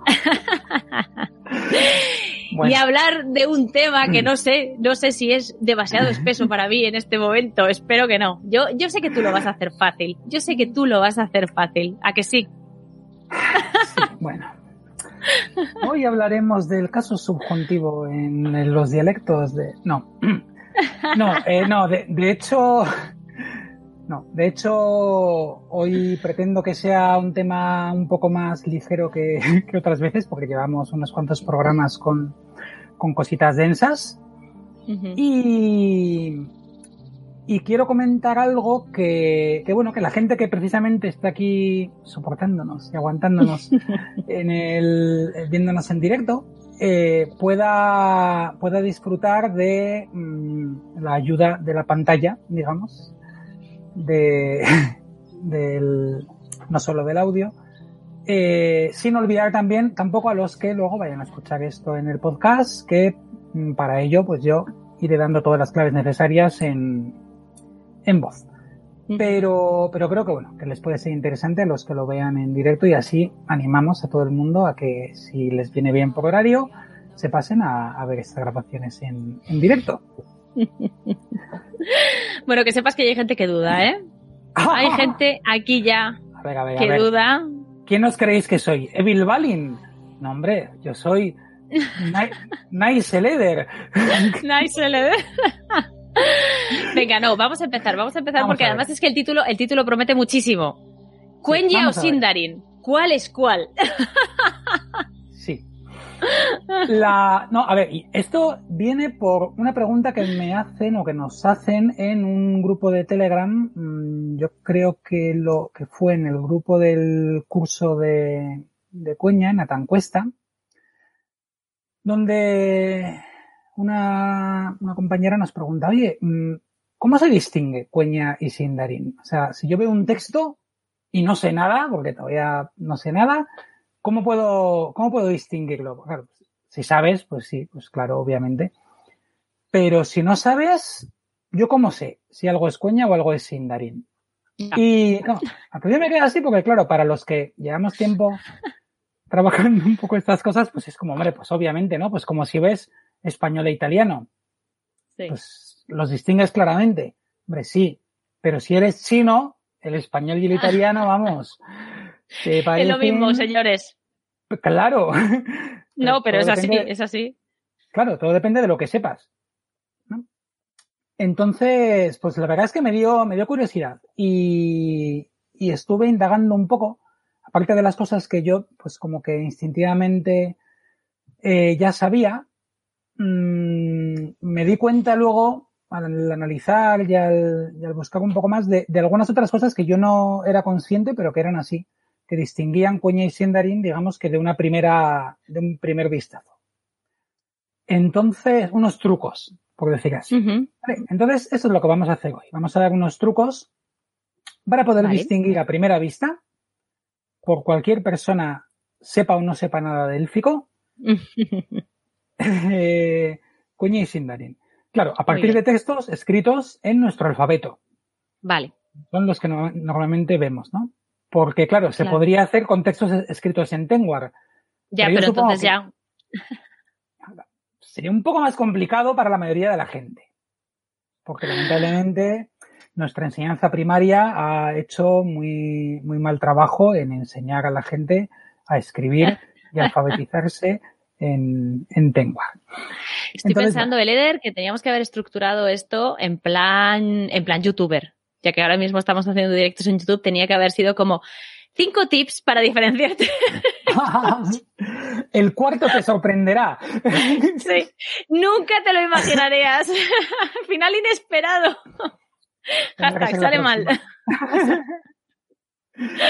Ay, ay, ay. Bueno, para hacerlo voy a utilizar dos textos, obviamente, uno en cuña y otro en sindarin. Muy bien. Son textos distintos porque Mardil, lo, lo comenté con él y comentó, "Ay, pues se podría hacer el mismo texto en dos, en las dos versiones, y entonces, bueno, eso tendría una cosa interesante que sería el mismo texto en dos idiomas y se podría comparar más fidedignamente. Sí. Pero una de las traducciones, o sea, Tolkien no, no tiene ningún texto que él haya traducido a los dos idiomas. Esto ya es una co- primera cosa interesante, porque yo pensaba que quizás existiría. Texto mínimamente largo. Entonces, ya una de las dos versiones, yo qué sé, el Namarie lo podríamos haber traducido al Sindarin. Pero ya, entonces, esa traducción ya hubiera sido nuestra, ¿no? Hubiera sido Neo-Sindarin, no Sindarin de Tolkien real. Vale. Y he dicho, no, quiero que sean textos de la mano de Tolkien. Y tenemos, Y claro- o sea, no hay, no hay ningún ejemplo De un de texto, exacto escrito en Cuenya y el Sindarin. Ya digo, no me he puesto a, pe- a- a mirar si quizás alguna frase de dos o tres palabras. Sí, pásame la sal, ¿no? O algo así. Sí, bueno, ya sabéis que en los textos que Tolkien escribía en élfico es más probable que fueran las águilas vuelan hacia el oeste Sí, o algo así. no había sal en la Tierra Media. Yo desde que descubrí que no teníamos palabra para mesa y silla, eh, ya perdí un poco. Era un, "Sie- siéntate Sí, ahí, sí. señalando. Sí. Bueno, tengo otro proyecto con el que me que, que espero presentar en el próximo programa y para las que estoy ya mirando así palabras habituales y, y es un poco descorazonador. Pero bueno. Muy bien, Llegaremos. Vale. Entonces, el texto elegido, Vale, los dos textos son las dos piezas más largas que Tolkien realizó en cada uno de estos dos idiomas. ¿Vale? vale. Eh, mucha gente dirá, pues en Cueña está claro, el Namarie. No, el Namarie es muy largo, pero es el segundo texto más largo que Tolkien hizo en Cueña. Hay otro poema más largo que es el Marquilla o Oilima Mar- Marquilla, la última arca. Es un poema eh, de significado muy filosófico, muy, muy metafórico, eh, que Tolkien lo publicó en su ensayo Un vicio secreto, el ensayo en el que Uh, Sí. El ensayo en el Qué que bien. Tolkien hablaba de, cómo- de el- la afición por crear tu propio idioma. Afición que muchos jóvenes y adolescentes tienen, pero que no se atreven a hablar de ello con nadie porque les parece que se van a reír de ellos. Sí, Y a. Tolkien le pasaba eso, lo que pasa es que, pues fíjate hasta dónde le llevo, ¿no? Pero a eso lo llama The Secret, Wi- The Secret Vice, el vicio secreto. Y se publicó en el libro Los monstruos y los críticos. Vale. Vale, este poema Tolkien lo fue mm, modificando a lo largo de su vida. En ese aspecto es interesante porque es un texto que ha tenido varias versiones, con lo que se puede ver bien cómo la idea de Tolkien del Cuña iba cambiando. No muchísimo, pero se ven cosas que cambiaban sobre el mismo texto. Vale. Y esta versión que vamos a dar es de la última década de la vida de Tolkien. Vale. Entonces ahora voy Muy a bien. intentar, si no rompo nada, eh, compartir la pantalla. Vamos a ver. Si lo encuentro. Hola, ¿dónde estás? Eh, sí. Mientras pues, tanto. Aquí. Meanwhile. Esto no lo había hecho yo ya antes, es posible. Vale, no sé si estoy compartiendo ahora. Ahora mismo no se ve. Ah, vale, sí, sí. Espérate, que lo voy a sí. agregar. Perdona, perdona, perdona, sí. Ya lo he agregado a la transmisión. Vale. Dale F5, por Dios, porque es Ya, ya está, ya versus Sindarin. Mira, aquí tienes aquí tienes tu, tu sobrenombre, cortesía de Diego. El culo o codo de la filología Tolkien Dili. es un tema. Muy bien, vamos Muy allá. Cuenya versus Sindarin. A ver. Cuña versus. Ah, Los que nos estáis escuchando, los que estáis escuchando esto a través del podcast, colgaremos esta presentación en Flickr como hemos hecho otras veces para que podáis verla y sea más fácil seguir las explicaciones de Eleder. Sí. Y en cualquier caso voy a, voy a leerlo, así que. No hay problema. Venga. Hoy Lima Markirya. Hablado suena así. Y para los que lo puedan ver, suena de esta forma. Manke nuvafane kirya, meti mahristalo kira, y fairineke, ringa sumaryase, vemai wijaimie. Mantiru vafana kirya, wilwarin wilwa, ear kelumesen, ramainen elvie, ear falastala, winga rapula, ramar Califi Firula? Mahlar varabe asure, vetauri lilassie, ninqui carcargiarra, isilme il calasse, isilme picalasse, isilme lantalasse, veloicolicuma, raumonurrua undumeruma, um manche nuvalumbora hosta mene la cuna, ruxalam bonar, e aramortala, undume um hacala, enguinalume, elenil talta taltala, atalantie mindonar, Mantir uvaráquina kirya ondolisse morne, nufanyere rúquina, anarpure atihta axovil calanar meti maurese. Manquenuva meti mandune. Bien. Así es como. Así es como suena, digamos. Y mm, Suen, los suena que muy... ver Suena bonito. Suena muy bonito. Ahora, el tal, tal, tal, tal, tal, suena un poco a que rellenaron ahí porque no sabían qué poner. Sí, se puso un poco eufónico aquí, Tolkien. El tal, tal, tal, tal, tal, tal, tal, tal. A mí por eso no es, el, no es el poema que más me gusta, ¿eh? Ya. Me parece eso, que Tolkien hace demasiado... Se va demasiado a la, a la fonoestética, que es algo que, ser, sí. que, le, que le molaba. Y hay otros que me gustan un poco más, pero bueno. Bien, ¿Qué más? Y en Sindarin. Vamos a parar un momento y comentar. Bueno, no voy a dar la traducción, pero la, os la puedo pasar si, si queréis después. Pero vamos, básicamente es ¿quién verá el blanco navío dejar la última costa? Los pálidos fantasmas en su frío seno como gaviotas que gimen. Bla, bla, bla. Bla, bla, bla, bla, bla. Preguntas, preguntas, preguntas. Vale. El texto en Sindarin no tiene nada que ver. Tiene que ver que es la pieza en Sindarin más larga escrita por Tolkien. Pero no es un poema, en primer lugar, sino prosa. Vale. Se trata de la Carta del Rey, que iba a haber aparecido en un epílogo al Señor de los Anillos. Al final, Tolkien lo acabó cortando. Ah, vale, ya sé, sí. Mm. Está escrita por Aragorn, cuando ya era rey de Gondor, dirigida a otra gran autoridad política de la época, Gamgee, alcalde de la comarca, para informarle de que se acercará a las fronteras de la comarca en determinada fecha y que le, le alegraría verle a su mujer y a sus hijos e hijas. Con esta carta se demuestra una cosa. Eh, Aragorn prometió a los hobbits que eh, les daría la comarca para ellos y que ningún humano, ningún hombre podría pasar, podría entrar en su territorio sin su permiso. Y él mismo lo cumplió y quedó con Sam al otro lado del puente del Brandivino.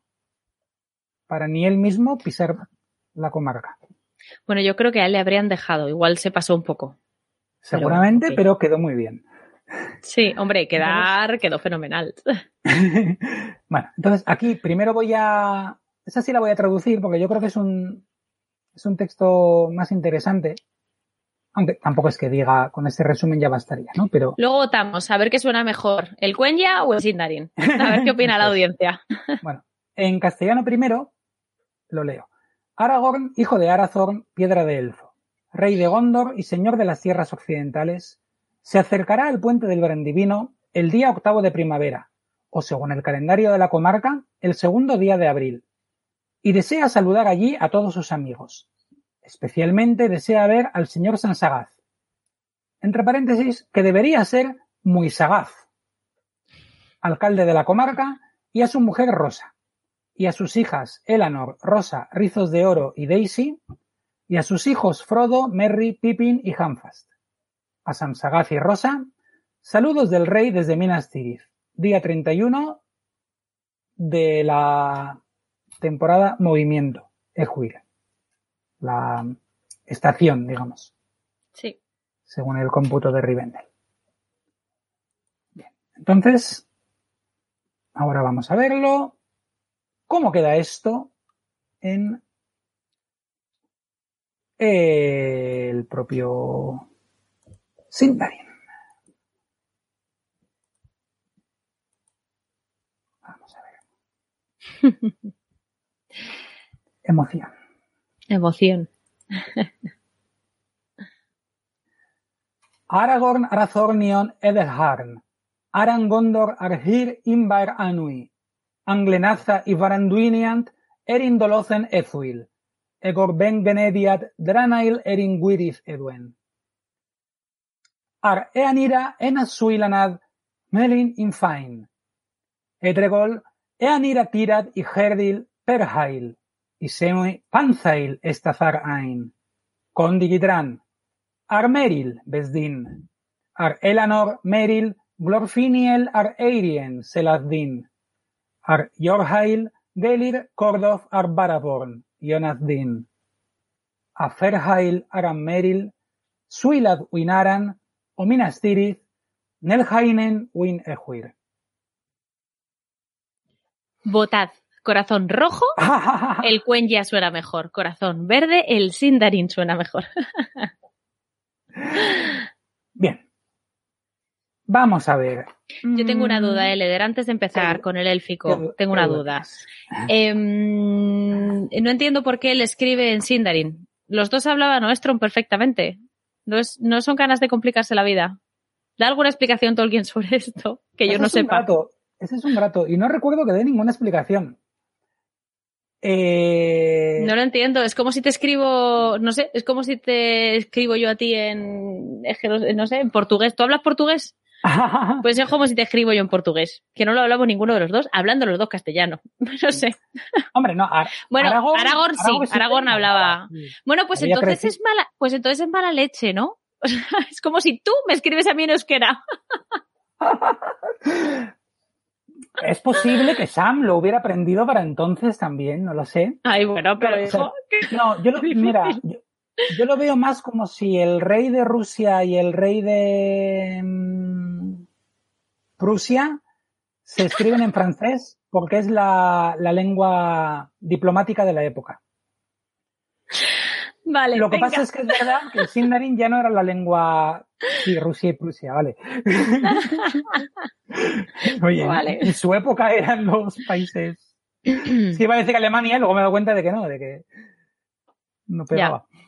No, no, no, Eh, ok, vale, o sea, pues sería. Pero, pero- no, no, pero, es verdad ¿eh? que, que el Sindarin ya no lo hablaba, o sea, lo, hablar- en- en- lo hablarían en, en Rivendell, pero ya quedaría muy poca gente en Rivendell también.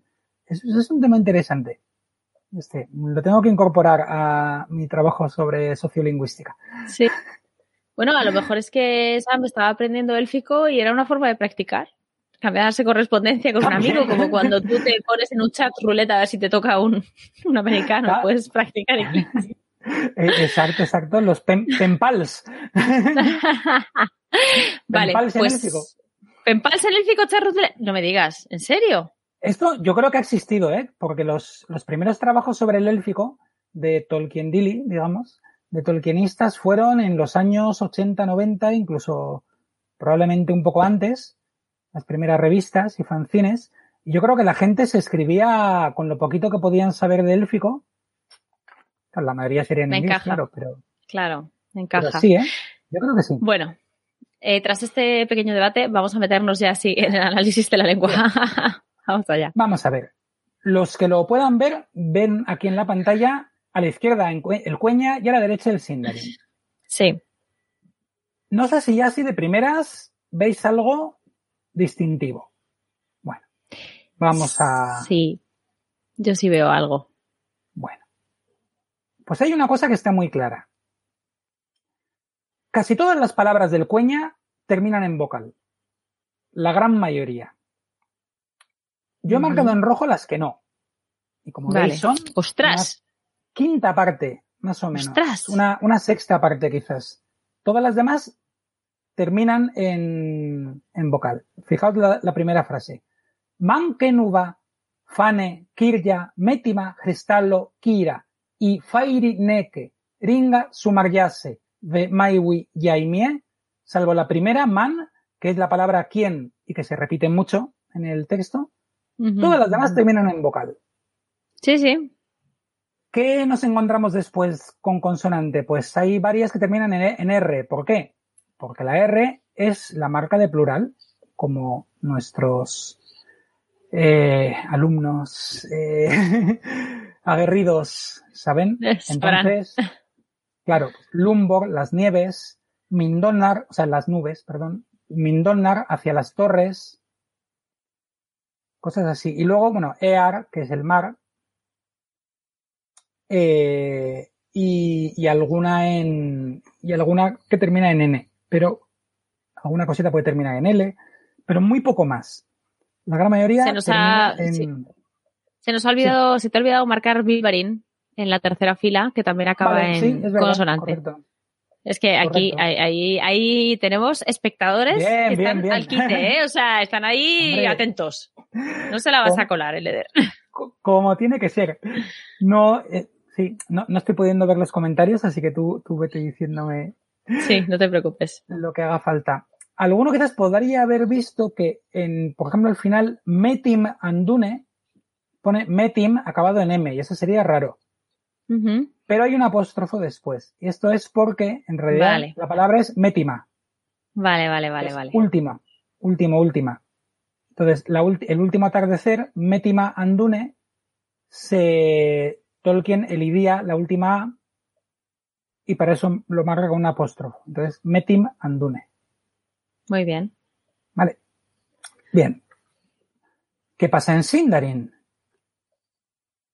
He marcado en rojo las ¡Hala! nueve palabras que terminan en ¡Ah! vocal. Todas las demás terminan en consonante. ¡Oh! Pero este es un tip buenísimo. Es que yo diría que con esto podemos ya cerrar el programa. Sí, Porque... A ver, no, no todas serán, no, no todas serán tan claras, ¿no? Pero fijaos Bueno, en la primera esto es- frase. Esto es bestial. Aragorn, Arathornion, Edelharn, Aran, Gondor, Ar, Hir y, esto sí sería en vocal, Mbair, Annui, vocal, Anglenaza y, o sea, vocal y, eh, vocal, Varanduiniant, Erin, Dolothen, Ezwil, Egor, Ben, Benediad, Dramnail, Erin, Wirith, Edwen. Todo lo demás en consonante. Y las que acaban en vocal, bueno, pues algún verbo como anglenaza, cuando los verbos están en tercera persona, se acercará, se aproximará. Porque si estuviera en, en- o sea, en ter- sí, en tercera persona, si estuviera en primera o en segunda, eh, tampoco terminaría en vocal. Ujú. Anira, lo mismo, verbos. Senui, otro verbo. Y luego, pues, y, que es el artículo, el o los, ¿vale? E, que es el, el, el pronombre, y o, que es desde. Ya, ya, ya, To- ya, ya. Todo lo demás. Entonces, fijaos, ¿eh? Ya, sí, sí, solo con esto es muy, es muy claro todo. ¿Vale? Entonces, si os encontráis un texto en élfico y contáis finales en vocal, finales en... Vale. En consonante. Sí. ¿Esto por Además, tenéis un la- truco, tenéis una regla mnemotécnica. Cuenya acaba en vocal. Sí, correcto. Y sin Sindarin, acaba en consonante. Entonces, Muy si tiene más consonantes, Sindarin. Si tiene más vocales, cuenya. Totalmente, totalmente. A ver, esto pasa por la, por la tipología lingüística. El, la tipología del cueña, o sea, el cueña es una lengua tipo que favorece las sílabas abiertas, las sílabas que terminan en, en vocal. Como el castellano, si os, si os fijáis, aunque más que el castellano. Mm. Eh, o como el finés, claro.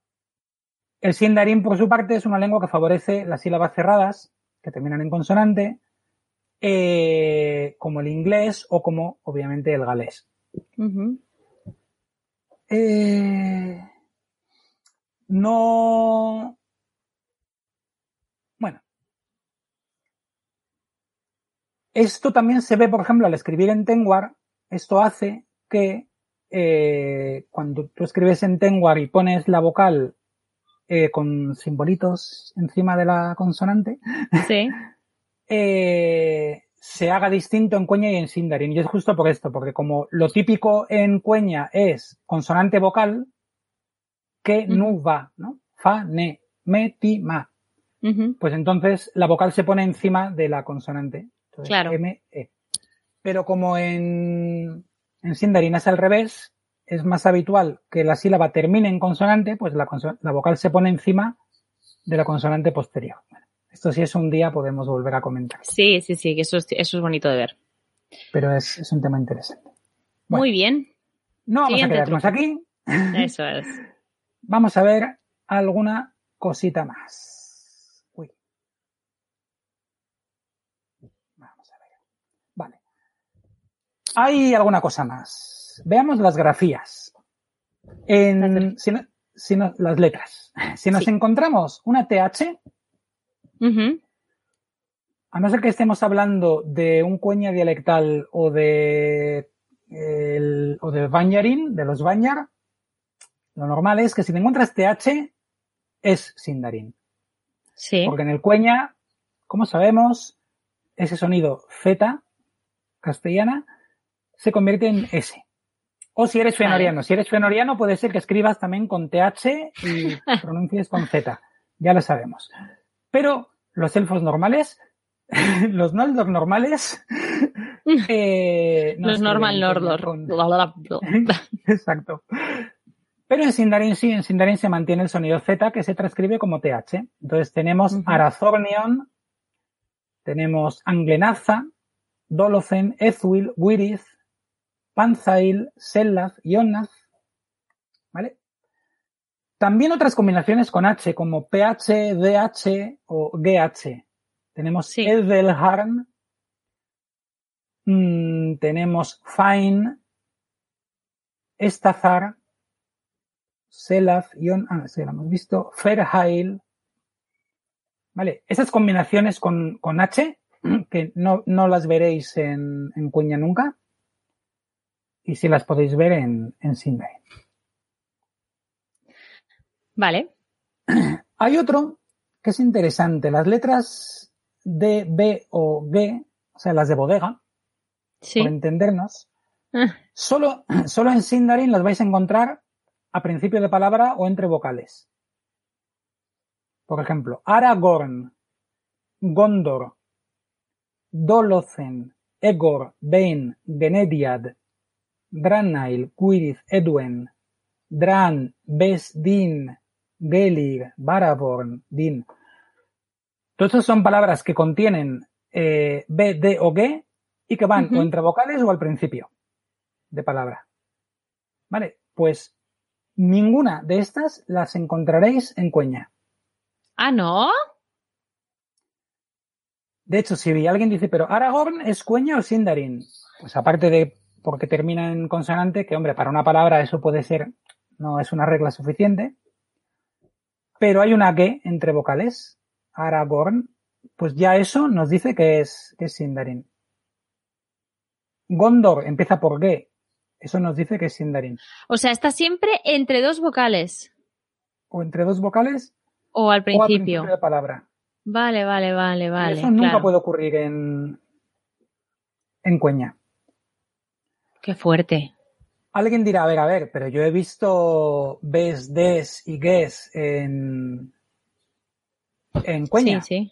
Yo he visto, por ejemplo, hay que buscarlas. Ambonar. Pero- Ambonar. Ambonar, Ringa. Sí. Pero no está, por mm, ejemplo, ambonar no está entre dos vocales. Claro, en una M siempre y van a una B. estar, exacto, siempre van a estar antes de una N o de una L o como mucho de una R. Un dume, por ejemplo, Ambonar, como hemos dicho, mm, un dume otra vez, Mindonar, una D pero al lado de una, de una N. Vale.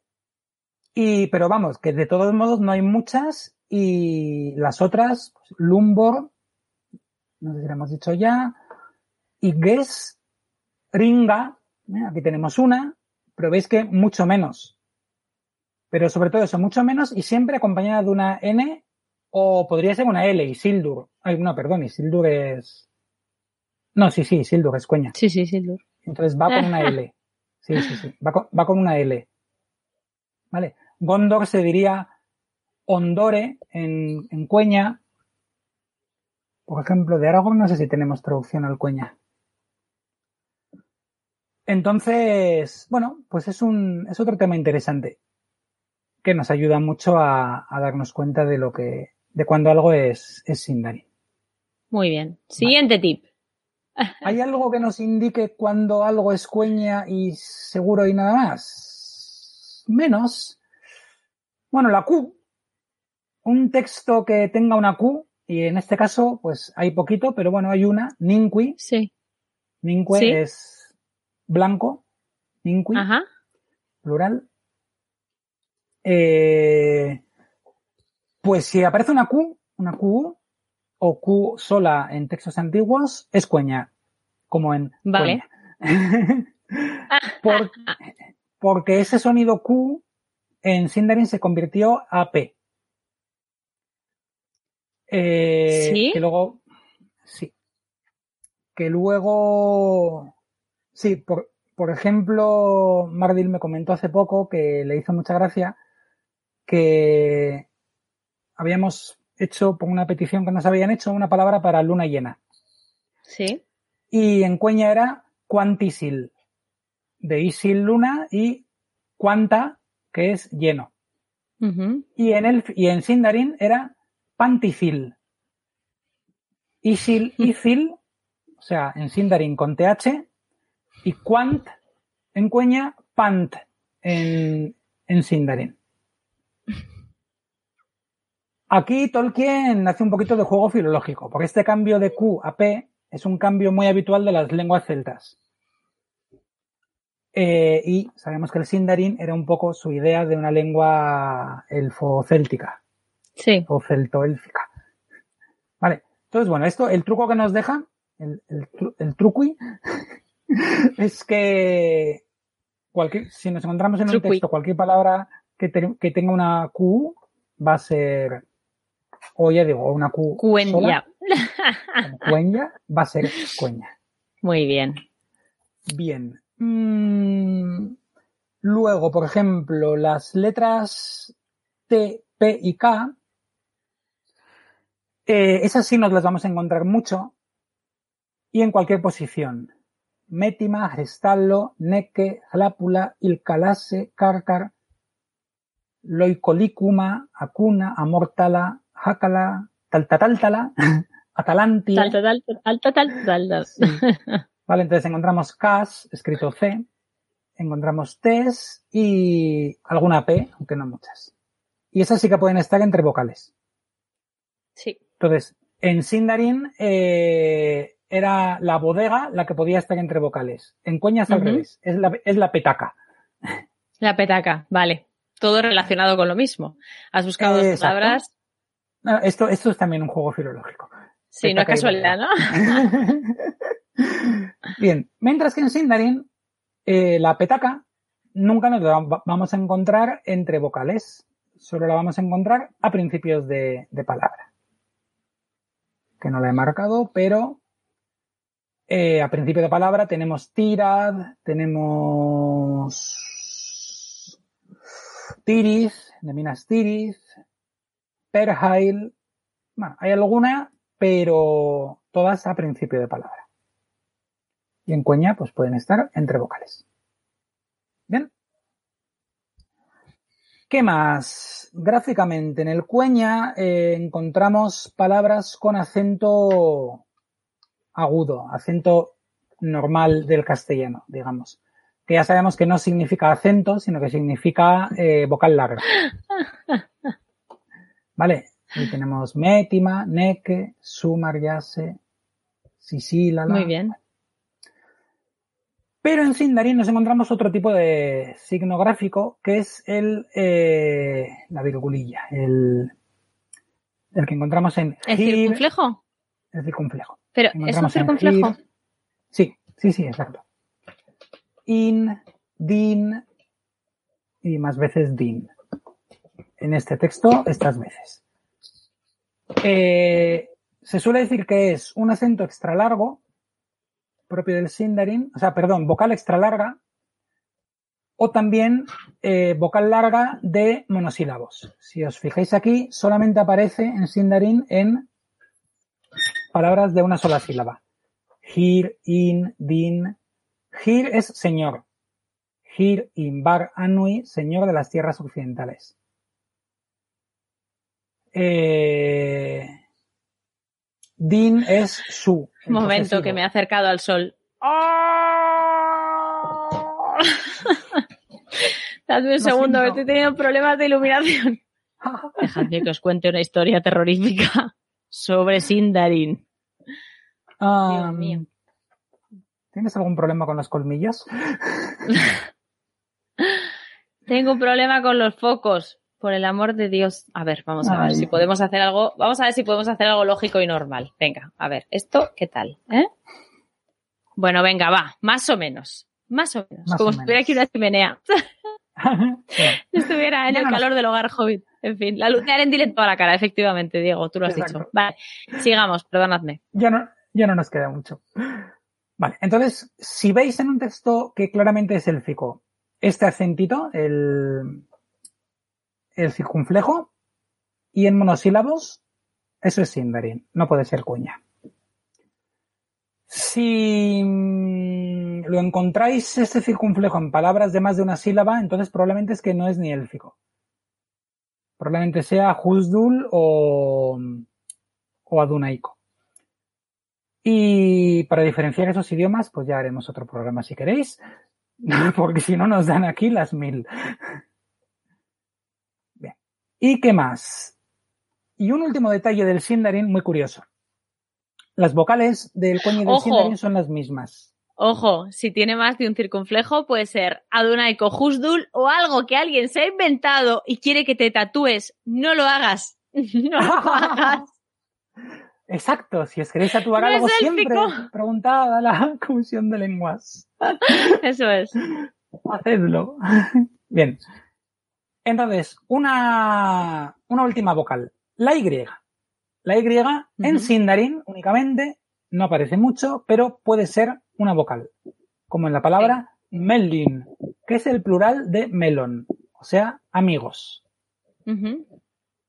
Melin y se pronuncia como la I esta francesa. Y Melun. Es una vocal que aparece poquito, sin embargo, tiene su momento de gloria en El Señor de los Anillos, cuando Legolas, en un momento dado, se frunce el entrecejo y dice, ¡Orcos! ¡Irg! ¡Irg! Escrito Y-R-C-H. Eh, orco en Sindarin es Org, con CH, y orcos en plural es YRG, con Y. Y si buscáis vuestro libro lo, lo tendréis por ahí. Lo encontraréis. Pues esa Y como consonante, o sea, como, como vocal es, es Sindarin. Pero luego sí, como consonante, como una Y normal nuestra, digamos, eh, pues en, en Cueña aparece mucho Yaimie o con otras consonantes, Kirya, Kirya. Fañare o Cueña, ¿no? Pero como vocal solo en Sindarin. Muy bien. Bien, así que fijaos que tenemos, por hacer un último repaso. La mayoría de las palabras en cueña terminan en vocal. La mayoría de las palabras en Sindarin terminan en consonante. Letras, combinaciones con H, como TH, DH, PH, etcétera, solo en Sindarin las letras de las consonantes de bodega entre vocales o al inicio de palabra solo en eh, Sindarin. Sindarin. Eh, la Q solo en cueña. Las consonantes de petaca en cualquier posición en cueña. Solo al inicio en Sindarin. El acento circunflejo en monosílabos solo en Sindarin en algo que no sea monosílabo, otros idiomas raros. Y la Y como vocal, como núcleo silábico, solo en Sindarin. Así que esta es la lección. Pues me ha encantado y creo que la- a la gente también. O sea, a la gente le está gustando mucho. Bueno, eh, tenemos algún comentario tipo impresionante en la clase de hoy. Y, y- y no tenemos ninguno que diga menuda porquería. Así que yo lo doy por. creo que podemos decir que ha sido un éxito. Yo creo que sí. No, me ha parecido muy chulo para detectar textos. O sea, además, cuatro trucos súper sencillitos. Ya solo el de las vocales y las consonantes me parece lo suficientemente bueno como para hacer un, un descarte total y, y es que ahora yo creo que ya no voy a tener dudas. Eso sí, sí que ha surgido una dudita por aquí, una dudita por aquí. Eh, sobre Aragorn y el Cuenya y el Sindarin. O sea, nos preguntaba eh, Carlos Trell. Vale. Sí. A ver. Ah, no, espérate, que esto viene de más atrás. Lo tengo que buscar. A ver. eh, ta, ta, ta. ¿No debía ser Cuenya? Pregunta. Las y palabras dice, que dice. dice, entiendo que la lengua diplomática sería el cuenya. Mm. Le han contestado. Cuenya era como el latín y el, sindar, el sindarin era la lengua diplomática. Y Carlos ha vuelto a responder, pero eso era antes de Aragón, tengo claro, no volvía al antiguo, como en Númenor. Entonces yo entiendo que esto para una clase de sociolingüística fenomenal, ¿no? Pero, pero sí que nos puedes, a lo mejor nos puedes tú sacar de dudas. De hecho, eh, preguntan por aquí, entonces, las palabras de, Vale. de Endil que dice Aragón en su coronación es Cuenya, nunca supe distinguirlos. Good Vale. vibes. Vamos Bueno. a ver. Efectivamente, ya en toda la tercera edad, el cueña ya, bueno, y yo diría que en la segunda, el cueña ya únicamente se usa en los, por algunos elfos, no por todos, eh, y en los momentos más solemnes, eh, casi de contenido religioso, digamos. Que no sea exactamente, pero, pero más o menos. En la tercera edad es que ya que hablaran cueña, elfos, tenía que quedar poquísimos, poquísimos. Eh, acordaos de que cuando Frodo saluda a- en el bosque cerrado a Gildor Sí. y compañía, lo hace en cueña. Sí. Menel, Sila, Lumen o Mentielvo. Y os podéis entretener para saber por qué esa frase es cueña y no Sindarin. y se ríen de él en plan, oh, o sea, lo que ya no hablamos ni los elfos, y aquí lo habla un hobbit, vienen a decirle, ¿no? Eh, entonces, para una frase, para una carta diplomática de, oye, mira, que sepas que voy a pasar por tu pueblo el próximo mes, que os quiero visitar, a ver si os podéis eh, pasar. No iban a usar cueña, Ya. estaban Sindarin. Pero sí usaban cueña para el momento de la coronación del gran rey del reino reunido. Ah, amigo mío. O sea que nuestro compi tenía razón. Y ahora podéis vosotros mismos ver si... eh, Identificar el de- Exacto. Et earello endorenna utulien, sinome maruvan arhildinjar ten ambar meta. Bueno, es curioso porque aquí hay varias que terminan en consonante. Eh, et, que es una palabra rara, que significa desde, utulien, maruvan, Pero para eso hay los trucos. Bodega petaca. Exacto. Pero tenemos que no hay ninguna D ni B, ninguna bodega entre vocales. Vaya, hombre. Pero sí con N, Endorenna, Ámbar. Tenemos que. Petacas, pues en este caso, bueno, ten- sí, ¿Y tenemos. alguna Y? ¿Tenemos alguna Y? Tenemos Meta. No tenemos. Bueno, eh, tenemos Y, pero esta podría darse en las dos. Hildinjar con NY. Ujú. Vale. No tenemos ninguna Q tampoco. Ver, mm, es un texto cortito, pero no tenemos TH. Mm, No tenemos ningún acento circunflejo. Y como digo, las consonantes en las que termina, pues son básicamente N. Además, a ver, bueno, claro, es que la N es la terminación de primera persona, la de yo. Entonces, he Claro. llegado, utulien, maruvan, moraré, viviré. Y la R que es la de plural, ¿no? Pero ninguna más. Entonces, sí. Eh, pero sobre todo por el contexto. O sea, el contexto es, es la coronación. Está repitiendo las palabras que pronuncia el Endil cuando llega a las costas Claro. de la Tierra Media después del hundimiento de Númenor. Ya. O sea, el- Es que no es, no es lo mismo que, eh, Sam, si te viene bien, nos vemos el miércoles. que básicamente, dicho así un poco diplomático, pero, pero viene a ser eso. exacto, exacto. Muy bien. Así que. pues así nada, yo creo que Quería, esto es- sí, eh, solo quería hacerle un, un pequeño comentario a una de las personas que nos ha puesto un comentario, a nuestro Sí. colega Glorfindel, que no sé si te habrás fijado, pero en la carta de- del rey aparece la versión Sindarin de tu nombre. Aparece- Glorfindel, que te Glorfindel. llevas, te llevas aquí un regalito. es que me acabo de dar cuenta ahora. Glorfiniel. que era el nombre de uno de las de una de las hijas de, de Sam y el nombre en Sindarin, quiero decir, de una de las hijas de Sam y, y Rosa. Era una Así chica que- y la pusieron Glorfindel. Sí, sí, claro, porque en, en, en Sindarin tampoco es Claro, sí, efectivamente, sí, no tiene nada, o sea, no... les, les salió rubia, pues cabellos Sí, dorados. pues ala. Me parece guay, qué chulo. Así que, bueno, pues un detalle. Genial. Y nada pues más. nada, me ha gustado mucho la clase. Muchísimas gracias, Gracias. a ti. La verdad es que esta ha sido una clase buenísima, ¿eh? O sea, aquí se hemos, se- o sea, hemos aprendido, hemos aprendido muchísimo. Yo por lo menos he aprendido un montón y me va a ser muy útil. Eh, y a los demás, pues nada, muchas gracias por acompañarnos un domingo más. Eh, creo que ya, si no recuerdo mal, Eleder, creo que ya solo nos queda el quiz. Así que nada, nos veremos la próxima vez que nos veamos aquí en YouTube. Será en el quiz. Y a los que nos estéis escuchando a través del podcast, pues no os vayáis porque todavía tenemos mucho más contenido para vosotros. Muy bien. Ten Narato. Ten ¿En Narato. qué, ¿En qué idioma es Ten Narato? Ten Narato. eh, tiene que ser cuenya porque son vocales. Bien. ¡Eh! Pues Ten Narato.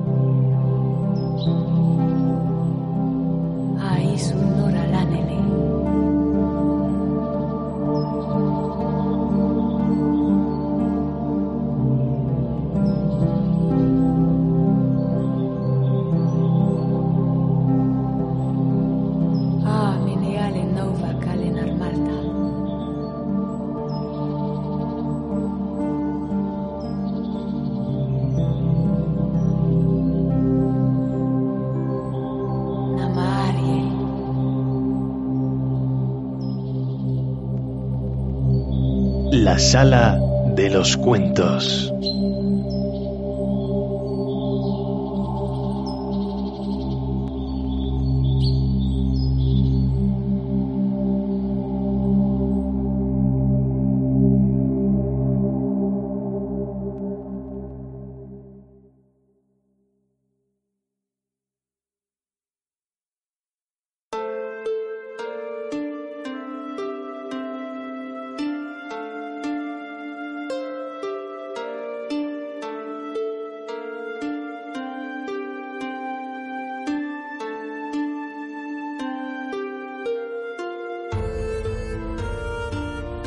El señor Mantecona salió al fin, echando otra desconfiada mirada a Trancos y moviendo la cabeza, se alejó por el pasillo.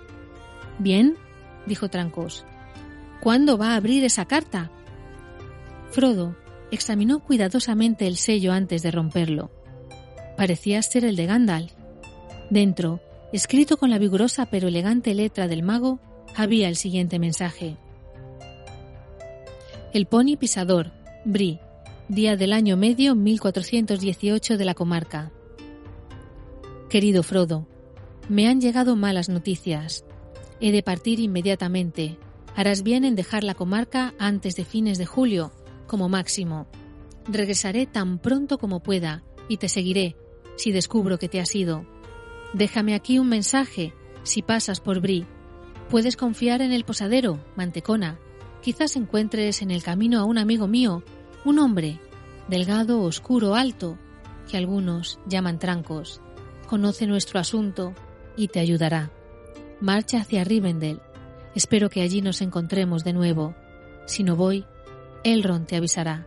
Tuyo, deprisa, Gandalf. Postdata.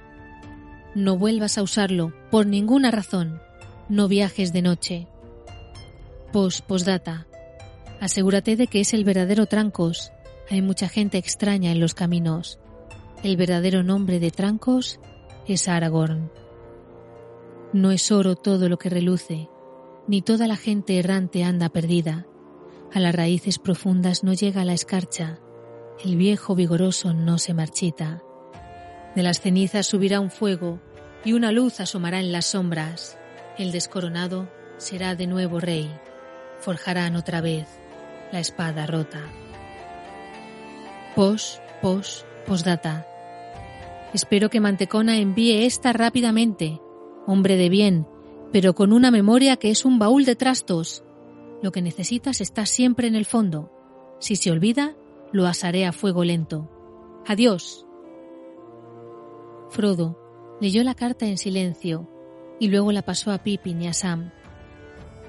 El viejo mantecón ha hecho de veras un desaguisado, dijo. Se merece que lo asen. Si yo hubiera recibido esta a tiempo, ya estaríamos quizás en Rivendell y a salvo. Pero ¿qué puede haberle ocurrido a Gandalf? Escribe, como si fuese a enfrentar un gran peligro. Eso ha estado haciendo durante muchos años, dijo Trancos. Frodo se volvió y lo miró con aire pensativo, recordando la segunda posdata de Gandalf. ¿Por qué no me dijiste enseguida que eras amigo de Gandalf? preguntó. Eso nos hubiera ahorrado mucho tiempo. ¿Lo crees así? ¿Quién de vosotros lo hubiera creído? dijo Trancos. Yo no sabía nada de ese mensaje. Si quería ayudaros, no podía hacer otra cosa que tratar de ganar vuestra confianza, sin ninguna prueba. De cualquier modo, no tenía la intención de contar enseguida todo lo que a mí se refiere. Primero tenía que estudiaros y estar seguro. El enemigo me ha tendido trampas en el pasado. Tan pronto como decidí la cuestión, estuve dispuesto a contestar todas las preguntas. Pero he de admitir, añadió con una risa rara, que he esperado que me aceptaran por lo que soy. Un hombre perseguido se cansa a veces de desconfiar y desea tener amigos. Pero en esto yo diría que las apariencias están contra mí. Lo están, a primera vista por lo menos, rió Pippin, muy aliviado luego de leer la carta de Gandalf.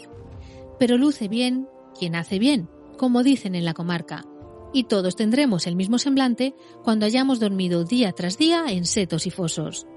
Necesitarías más que unos pocos días, o semanas, o años de vida errabunda en las tierras salvajes para parecerte a trancos, dijo el hombre. Y antes morirás, a no ser que estés hecho de una materia más dura de lo que parece. Pippin cerró la boca, pero Sam no se acobardaba y continuaba mirando a Trancos de mala manera. ¿Cómo sabemos que es usted el Trancos de que habla Gandalf? preguntó. Nunca mencionó a Gandalf hasta la aparición de la carta. Quizás sea un espía que interpreta un papel, ¿por qué no?, tratando de que lo acompañemos. Quizás se deshizo del verdadero Trancos y tomó sus ropas. ¿Qué me responde? Que eres un individuo audaz, dijo Trancos. Pero temo que mi única respuesta, Sam Ganji, es esta. Si yo hubiese matado al verdadero Trancos, podría matarte a ti. Y ya lo hubiera hecho, sin tanta charla. Si quisiera el anillo, podría tenerlo ahora. Tranco se incorporó y de pronto pareció más alto. Le brillaba una luz en los ojos, penetrante e imperatoria. Echando atrás la capa, apoyó la mano en el pomo de una espada que le colgaba a un costado. Los hobbits no se atrevieron a moverse. Sam se quedó mirándolo, boquiabierto. Pero soy, por fortuna, el verdadero Trancos, dijo, mirándolos, el rostro suavizado por una repentina sonrisa. Soy Aragorn, hijo de Arathorn, y si por la vida o por la muerte puedo salvaros, Así lo haré. Hubo un largo silencio. Al fin, Frodo habló, titubeando. Pensé que eras un amigo antes que llegara la carta, dijo. O, por lo menos así quise creerlo. Me asustaste varias veces esta noche, pero nunca como lo hubiera hecho un servidor del enemigo, o así, me parece al menos. Pienso que un espía del enemigo. Bueno, hubiese parecido más hermoso y al mismo tiempo más horrible, si tú me entiendes. ya veo, dijo Trancos. Tengo mal aspecto, y las apariencias engañan. ¿No es así? No es oro todo lo que reluce, ni toda la gente errante anda perdida. Entonces, ¿los versos se referían a ti? preguntó Frodo. No comprendí de qué hablaban. Pero ¿cómo sabes que están en la carta de Gandalf, si nunca la leíste? No lo sabía, respondió Trancos.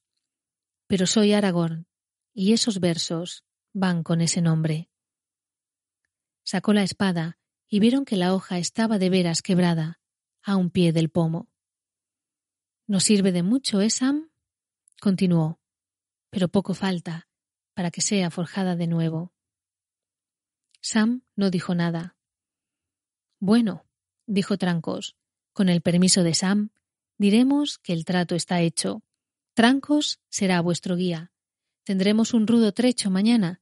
Aunque podamos dejar Bri sin mayores dificultades, ya no pasaremos inadvertidos. Pero trataré de que nos pierdan lo antes posible. Conozco uno o dos caminos para salir de Bri, además de la ruta principal. Una vez que nos libremos de perseguidores, iremos hacia la cima de los vientos. ¿La cima de los vientos? dijo Sam. ¿Qué es eso? Es una colina, justo al norte de la ruta, casi a medio camino entre Bri y Rivendell. Domina todas las tierras vecinas y tendremos la posibilidad de mirar alrededor. Gandalf irá allí, si nos sigue. Luego de la cima de los vientos, el camino será más difícil y tendremos que elegir entre varios peligros. ¿Cuándo viste a Gandalf por última vez? preguntó Frodo. ¿Sabes dónde está o qué hace ahora? Trancos mostró un aire grave. No lo sé, dijo. Vine al oeste con él en la primavera. He vigilado a menudo las fronteras de la comarca en los últimos años, cuando él andaba ocupado en alguna otra parte. Pocas veces las descuidaba. Nos encontramos por última vez el primero de mayo, en el vado de Sarn, en el curso inferior del Brandivino. Me dijo que los asuntos contigo habían ido bien y que partirías para Rivendell en la última semana de septiembre. Sabiendo que él estaba a tu lado, me fui de viaje a atender mis propios asuntos. Y esto resultó un error, pues es evidente que le llegaron ciertas noticias y yo no estaba allí para ayudar. Estoy preocupado por primera vez desde que lo conozco. Tendríamos que haber recibido algún mensaje, más aún, si no pudo venir él mismo. A mi regreso, ya hace días, me enteré de las malas nuevas. Se decía por todas partes que Gandalf había desaparecido y que se habían visto unos jinetes. Fueron los elfos de Gildor quienes me lo dijeron, y más tarde me contaron que ya no estabas en tu casa, pero no se sabía que hubieras dejado los gamos. He estado observando el camino del este con impaciencia. ¿Piensas que los jinetes negros tengan alguna relación con eso? Quiero decir, ¿Con la ausencia de Gandalf? preguntó Frodo.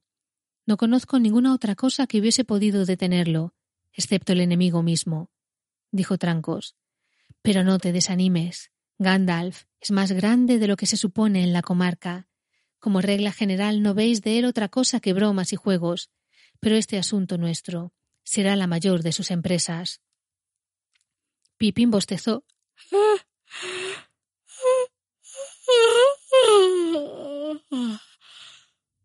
Ay, eh, lo siento, dijo, pero no me tengo en pie. A pesar de tantos peligros y preocupaciones, he de irme a la cama, o me dormiré aquí sentado. ¿Dónde está ese tonto de Merry?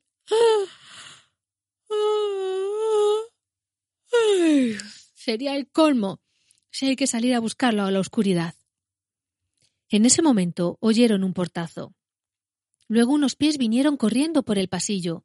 Merry entró precipitadamente, seguido por Nob, cerró deprisa la puerta y se apoyó contra ella. Estaba sin aliento. Los otros lo observaron un momento, alarmados, antes que él dijera jadeando Los he visto, Frodo, los he visto, jinetes negros. ¿Jinetes negros? gritó Frodo. ¿Dónde? Aquí, en la aldea. Estuve adentro una hora. Luego, como no volvías, salí a dar un paseo. De regreso me detuve justo fuera de la luz de la lámpara, a mirar las estrellas. De pronto me estremecí y sentí que algo horrible se arrastraba cerca de mí, algo así como una sombra más espesa entre las sombras del camino, al borde del círculo de la luz. Enseguida se deslizó a la oscuridad, sin hacer ningún ruido. No vi ningún caballo. ¿Hacia dónde fue? preguntó Trancos bruscamente. Merry se sobresaltó, advirtiendo por primera vez la presencia del extraño. Continúa, dijo Frodo. Es un amigo de Gandalf. Te explicaré más tarde. Me pareció que subía por el camino, hacia el este, prosiguió Merry. Traté de seguirlo. Por supuesto, desapareció casi enseguida, pero yo doblé en la esquina y llegué casi hasta la última casa al borde del camino. Trancos miró asombrado a Merry. Tienes un corazón a toda prueba, dijo.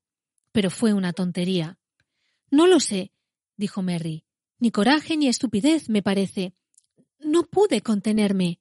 Fue como si algo me arrastrara. De cualquier modo, allá fui, y de pronto oí voces junto a la cerca. Una murmuraba, la otra susurraba o siseaba. No pude oír una palabra de lo que decían.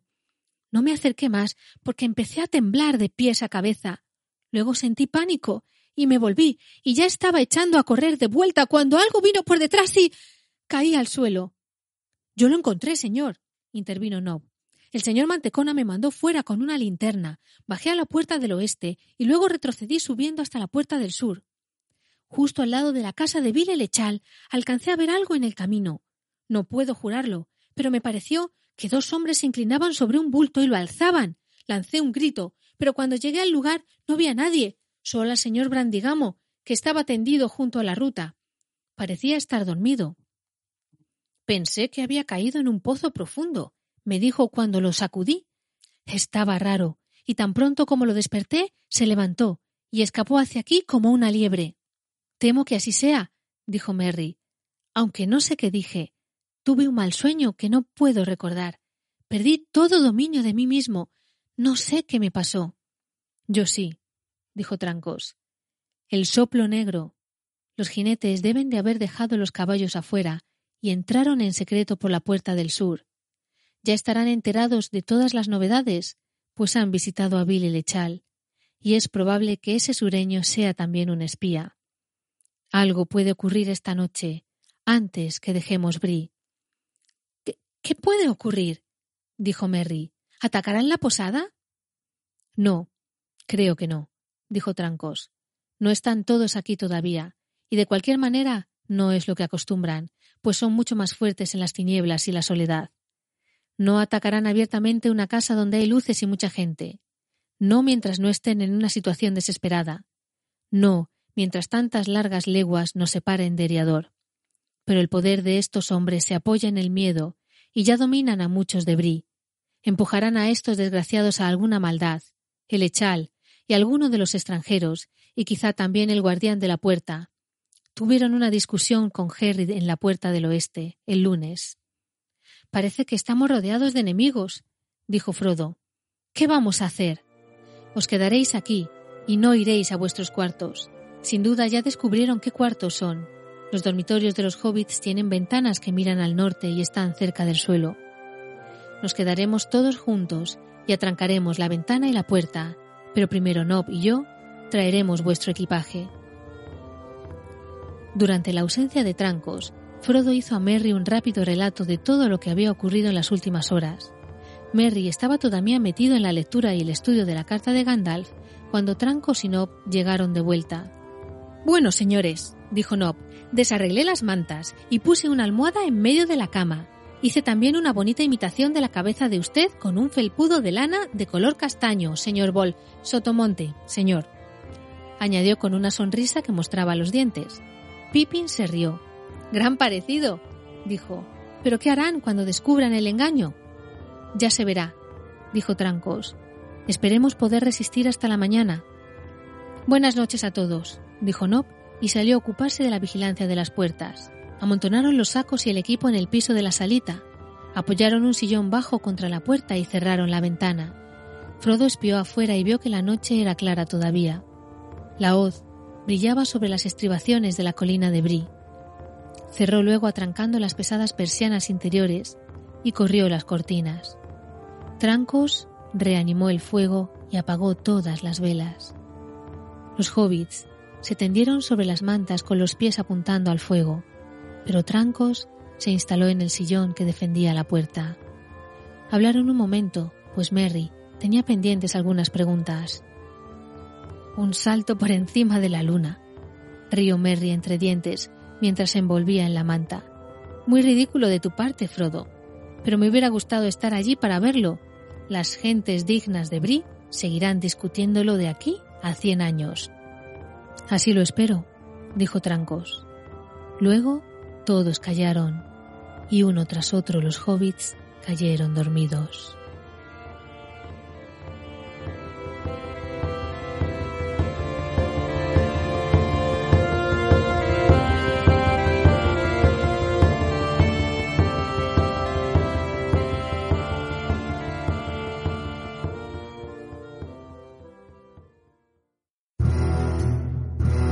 Píldora bibliográfica. Una visita a la biblioteca de regreso a Hobbiton. Disculpa por el retraso y hoy vamos a hablar de un enorme libro eh, que es Middle Earth Journey in Myth and Legend de Donato Giancola, eh, que es, lo tengo aquí, este pedazo de libro, ¿vale? Podéis ver que es una cosa así de grande, formato gigantesco, tapa dura, un montón de páginas, ¿vale? Entonces ahora vamos a verlo.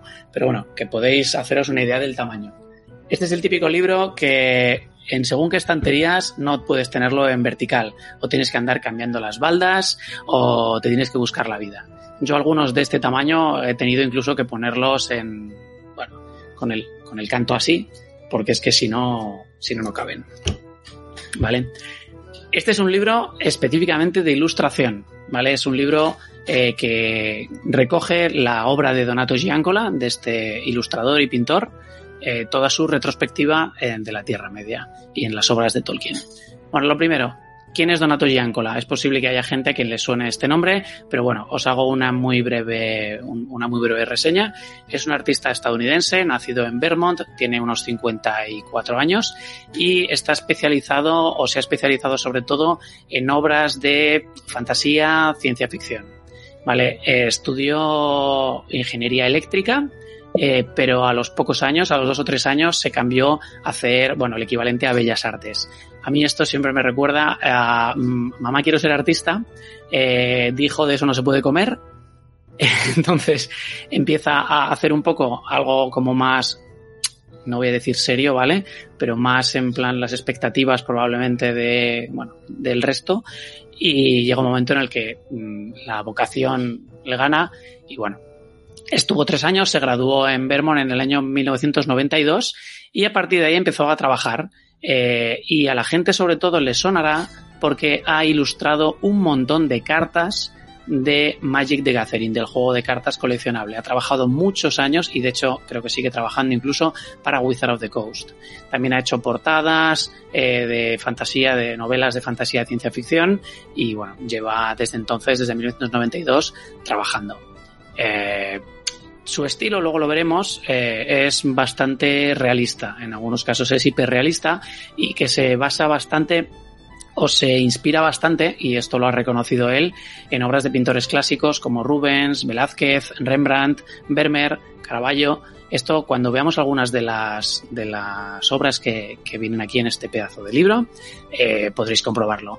Lo veréis y diréis, vaya, o sea, ese cuadro, que además pinta al óleo, eh, podría estar en un museo tipo el Prado tranquilamente y, no, des, no desentonaría si no fuera por la por la ambientación o el contenido, ¿vale? Os voy a poner también eh, su página web, ¿vale? Para que podáis para que podáis verla. A ver si soy capaz de hacer esto.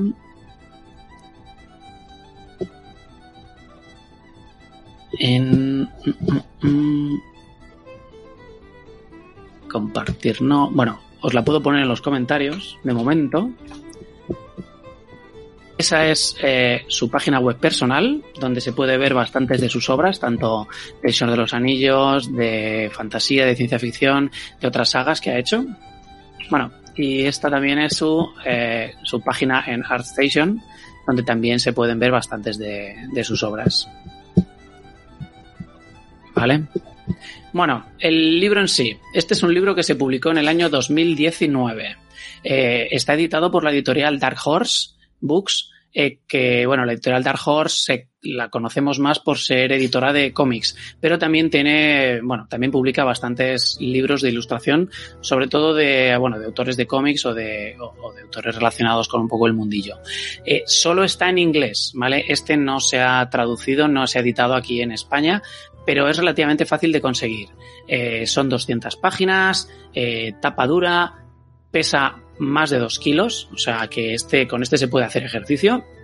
Y ya os he dicho, ya habéis visto las dimensiones. Eh, 25 por 36 centímetros aproximadamente. Este libro también se editó en digital directamente, o sea que se pudo conseguir tanto en, formato papel como en digital y su precio de portada eran 39,99 dólares. Ahí el, centavo psicológico, eh, que bueno, pues al cambio pues podéis haceros una idea más o menos de, del precio aproximado. Y bueno, pues la edición es bastante buena y el papel, evidentemente, para poder recoger y que se vean bien las ilustraciones, pues es de, es de buena calidad. A ver, voy a hacer a ver si conseguimos que esto funcione, ¿vale? Espero que me disculpéis. Tengo el libro aquí puesto en un atril justo al lado y voy a ver si soy capaz de enseñároslo. A ver, y me quito yo de aquí. Bueno, aquí, ¿vale? No sé si lo veis, si se ve suficientemente bien o grande, que lo tenemos aquí. Lo ajusto un poquito más en el atril y aquí se ve, ¿vale? La, cubierta, primera página. Aquí está. Middle Donato Giancola. La estructura del libro eh, tiene una presentación de, bueno, de David Wenzel, un autor también al que ya le dedicamos, bueno, no le dedicamos, pero hablamos en uno de los podcasts, el dedicado a Tolkien en viñetas, a los cómics, porque ha hecho, por ejemplo, la adaptación al cómic del Hobbit. Y luego hay otra presentación e introducción de, Te de Ted Naismith. ¿Vale? Bueno, aquí ya veis eh, una de las ilustraciones, una de las primeras pinturas, ¿vale? Que tenemos a Frodo, eh, se ve el anillo, la cota de malla. Bueno, podéis ver un poco el estilo hiperrealista que tiene, ¿no? Entonces, bueno, después de esta introducción, el libro está planteado eh, con todas las obras estructuradas en función de si son del Hobbit, del Señor de los Anillos y del Silmarillion. El grueso es sobre todo de la parte del, Señor de los Anillos. Pero bueno, primero tenemos las del Hobbit. Y están estructuradas de forma que, según vas viendo el libro, eh, están en orden cronológico de la historia. Aquí en la primera página lo que tenemos es a Gandalf llegando a Bolsón Cerrado. Las ilustraciones a color eh, están generalmente a página completa y solemos tener eh, al lado la ilustración en formato, bueno, los primeros bocetos. A Donato Giancola dice que además que le gusta mucho utilizar el, bueno, el carboncillo y la tiza blanca eh, en este tipo de papel, como veis, como un poco de color eh, crema, color ocre, para hacer los bocetos. Luego esos bocetos los traspasa o los detalla ya en, papel y después se traspasan al óleo. Y sobre el óleo ya pues pinta. Entonces, claro, esto también nos, os, hará una idea de que al ser todos óleos, eh, aquí no hay... O sea, el trabajo es bastante, bueno, totalmente manual, por supuesto, pero que lo que quiero decir es que no hay retoque digital o apenas hay retoque digital. Son todo óleos. Bueno, aquí tenéis pues un, un ejemplo, ¿no? De lo que es eh, Gandalf. He marcado, o sea, son 200 páginas, tampoco voy a enseñaroslo todo, pero he marcado algunas de las páginas o algunas de las, de las ilustraciones así que más, eh, bueno, más llamativas o más que más me han gustado a mí. Aquí podemos ver, por ejemplo, a los enanos y a, Bilbo. Todas estas también son del, del Hobbit. Eh, a ver, el estilo es bastante, como he dicho, bastante hiperrealista. Aquí podéis ver pues, los detalles de, los ojos, de, las luces. Entonces es un estilo eh, que a veces puede chocar un poquito, eh, como puedo decir. eh, tienen mucho detalle también en que si la iluminación, que si el pelo, o sea, yo no sé la cantidad de horas que le dedica a cada, o le he podido dedicar a cada una de ellas, pero la verdad es que es espectacular. Pero no estamos acostumbrados o no es el estilo de ilustración más habitual eh, para El Señor de los Anillos, ¿vale? Entonces, bueno, puede, puede chocar un poquito. ¿Veis? Aquí tenemos un, por supuesto, a nuestro querido Smaug, ¿no? El boceto. Y, y al otro lado tenemos la, la obra finalizada. La página completa, un detalle de la piedra del arca. Eh, bueno, como podéis ver también los textos son bastante mínimos. Aquí este es un libro sobre todo de ilustración pura. Los textos, bueno, dan un poquito de detalle de las dimensiones de la pintura o eh, algún detalle muy técnico, el nombre, pero y cuando hay textos no te explican tampoco gran cosa, no, no te cuenta cómo se inspiró, eh, suelen ser de acompañamiento. Entonces, bueno, está en inglés, pero si no sabes inglés o no te los quieres leer, tampoco te pierdes eh, tanto, ¿de acuerdo? Bueno, alguno más.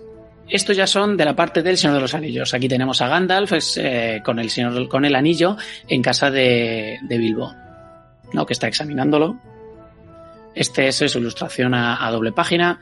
Esto, eh, la gente que nos esté escuchando y no nos esté viendo, bueno, eh, pondremos también en la descripción el enlace a su página web y a, y a su ArtStation y os recomiendo que, bueno, que echéis una ojeada mientras estéis escuchándolo, si no lo podéis ver, si lo veis luego dentro de, lo oís en un tiempo cuando estéis ya en iVoox el programa completo, que le echéis un vistazo por vuestra cuenta eh, a, bueno, pues algunas de sus obras, porque realmente, bueno, son, son una maravilla.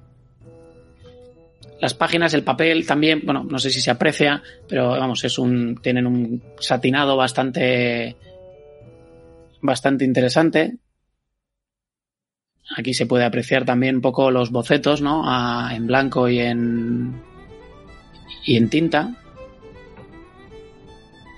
Y es bastante curioso ver, por ejemplo, algunos de los bocetos o varias versiones de algunas de las escenas, cómo las plantea inicialmente y cómo quedan al final en, la obra terminada.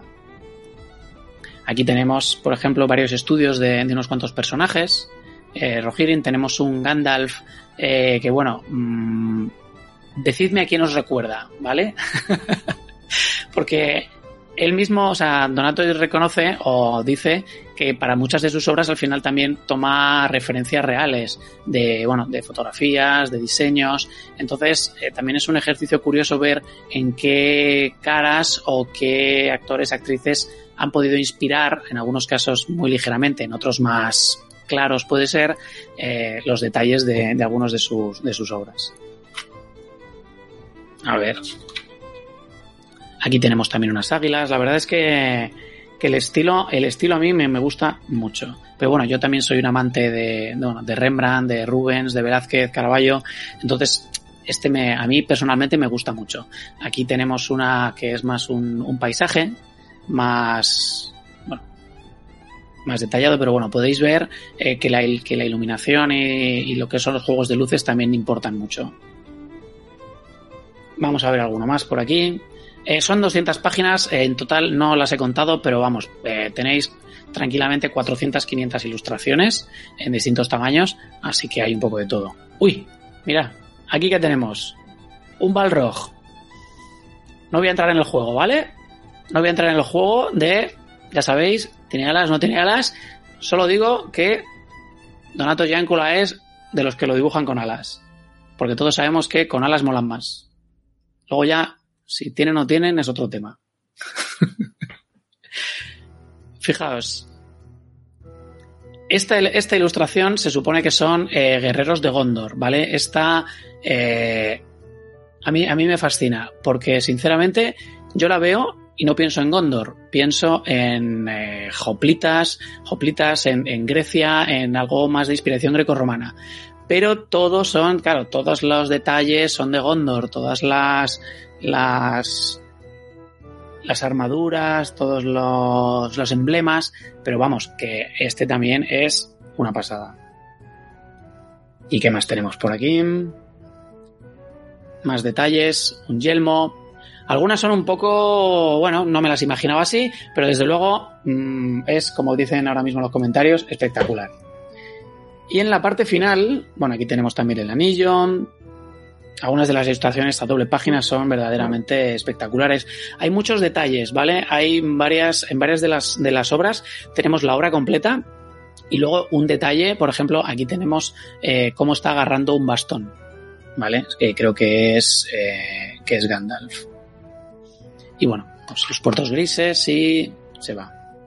Y aquí ya vamos, ya las últimas páginas son del Silmarillion, porque eh, también ha trabajado haciendo obras del Silmarillion. Al parecer, muchas de sus obras eh, son o ahora mismo están en, manos privadas. Le han hecho encargos, que veremos luego uno, que es para mí mm, espectacular. Son encargos privados y claro, los originales en muchos casos están en manos privadas, porque verdaderamente es una maravilla. Yo he de decir que a Donato Giancola lo conocí a través del juego de cartas del Señor de los Anillos, pero no el actual LCG, sino el anterior, el del Señor de los Anillos Tierra Media, que fue el contemporáneo con Magic, ¿no? Que, empezó cuando empezaron los juegos de cartas coleccionables. Y yo recuerdo que había algunas cartas que las veías y decías, bueno, no es tan mal, pero a veces caía alguna de este hombre y la diferencia era espectacular. Entonces, yo ya en su momento, ya vaya por el año 90 y muchos, ya me empecé a quedar con el nombre de este, de este dibujante. Y sí, sí, por supuesto. No, no las he traído porque no las tengo ahora disponibles, pero me, hubiera gustado coger algunas de las cartas de, del, del, del juego de cartas original y que las vierais. Algunas de las que cogieron. Bueno, pues aquí tenemos también la ciudad escondida de Gondolin, las águilas. Ay, por supuesto, eh, cuando ves las águilas, eh, claramente ha tomado fotos referencias porque el detalle de algunas de las, de las aves eh, son impresionantes. Y este que vemos ahora, para mí es una de las más espectaculares que tiene. creo de hecho que ganó algún, algún premio. no sé si la Tolkien Society, disculpadme. pero es, bueno, Thingol, la corte de Thingol, Gondolin.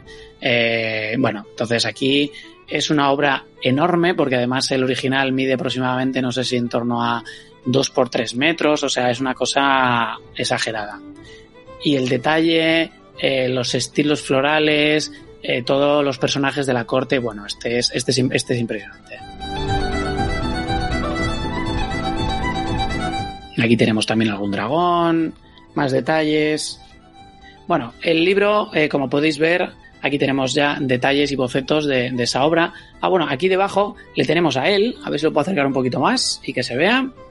Le tenemos a él sentado en un mural enorme dibujando, ¿vale? Ese es el tamaño original de, esa obra, de, la de, de la de Gondolin. O sea que imaginaos. Y bueno, poco más. Alguna pequeño boceto más, alguna de sus obras iniciales y aquí una también bastante conocida de, de Tolkien. Y este es el libro.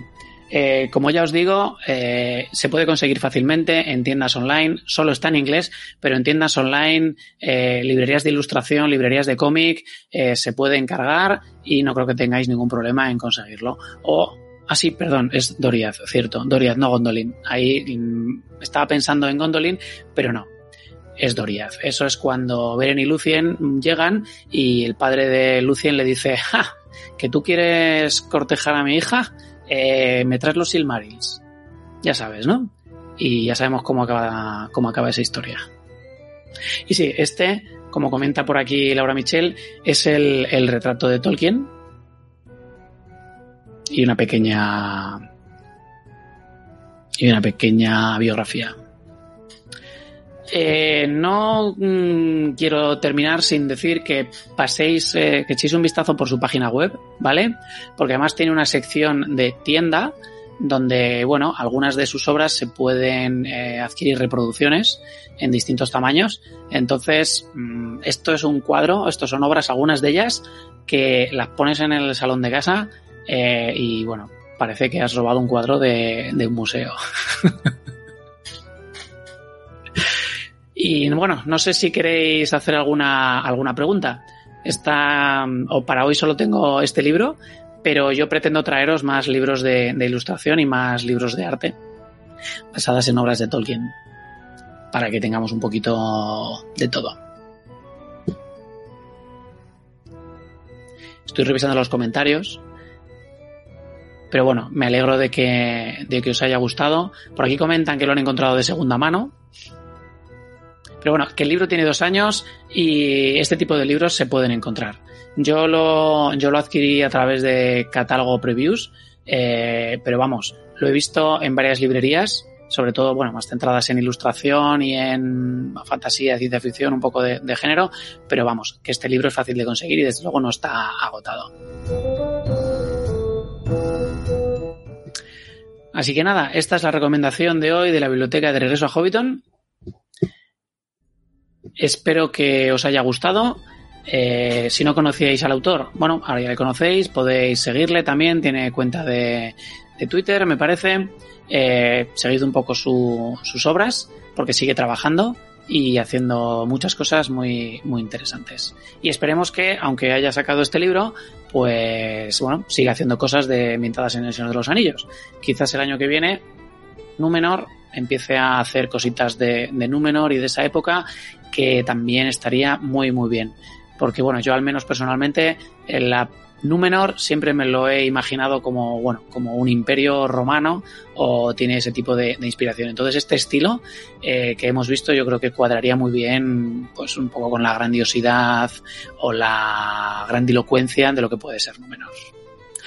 Y sí, eh, evidentemente a mí me encantaría ver alguna de estas obras a tamaño real, como están comentando ahora, pero sé que han hecho exposiciones, han hecho exposiciones en Estados Unidos de su, de su obra. Eh, pero bueno, aquí me sorprendería que llegáramos a verlo alguna vez. Entonces, bueno, disfrutad en su página web, en Station, en sus redes y ya sabéis que podéis conseguir este libro. Así que nada, muchísimas gracias por vernos, por oírnos y hasta el mes que viene en la biblioteca de Regreso a Hamilton nos volveremos a ver. Chao.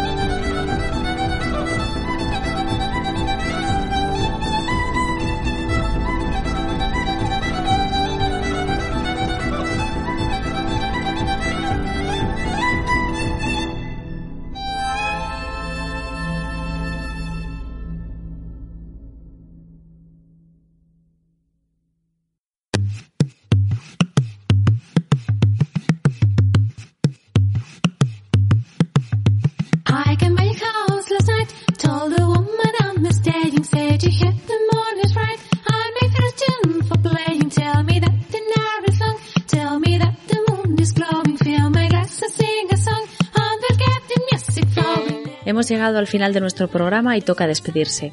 Habéis escuchado música de Alex Pérez Mansergas, compuesta especialmente para el podcast del grupo Innerlands, de Blue Jay Studio, de Katie Adelson y de Gregoire Lorme. La lectura, como siempre, a cargo de María José Rodríguez, con edición de Rafael Fortún y las portadas de Nay. Soy Elia Martel, ha sido un placer pasar estas últimas horas con vosotros. Os deseo un feliz verano, que los vientos soplen favorables y que los Valar os guarden. Nos vemos de nuevo en septiembre en Regreso a Hobbiton.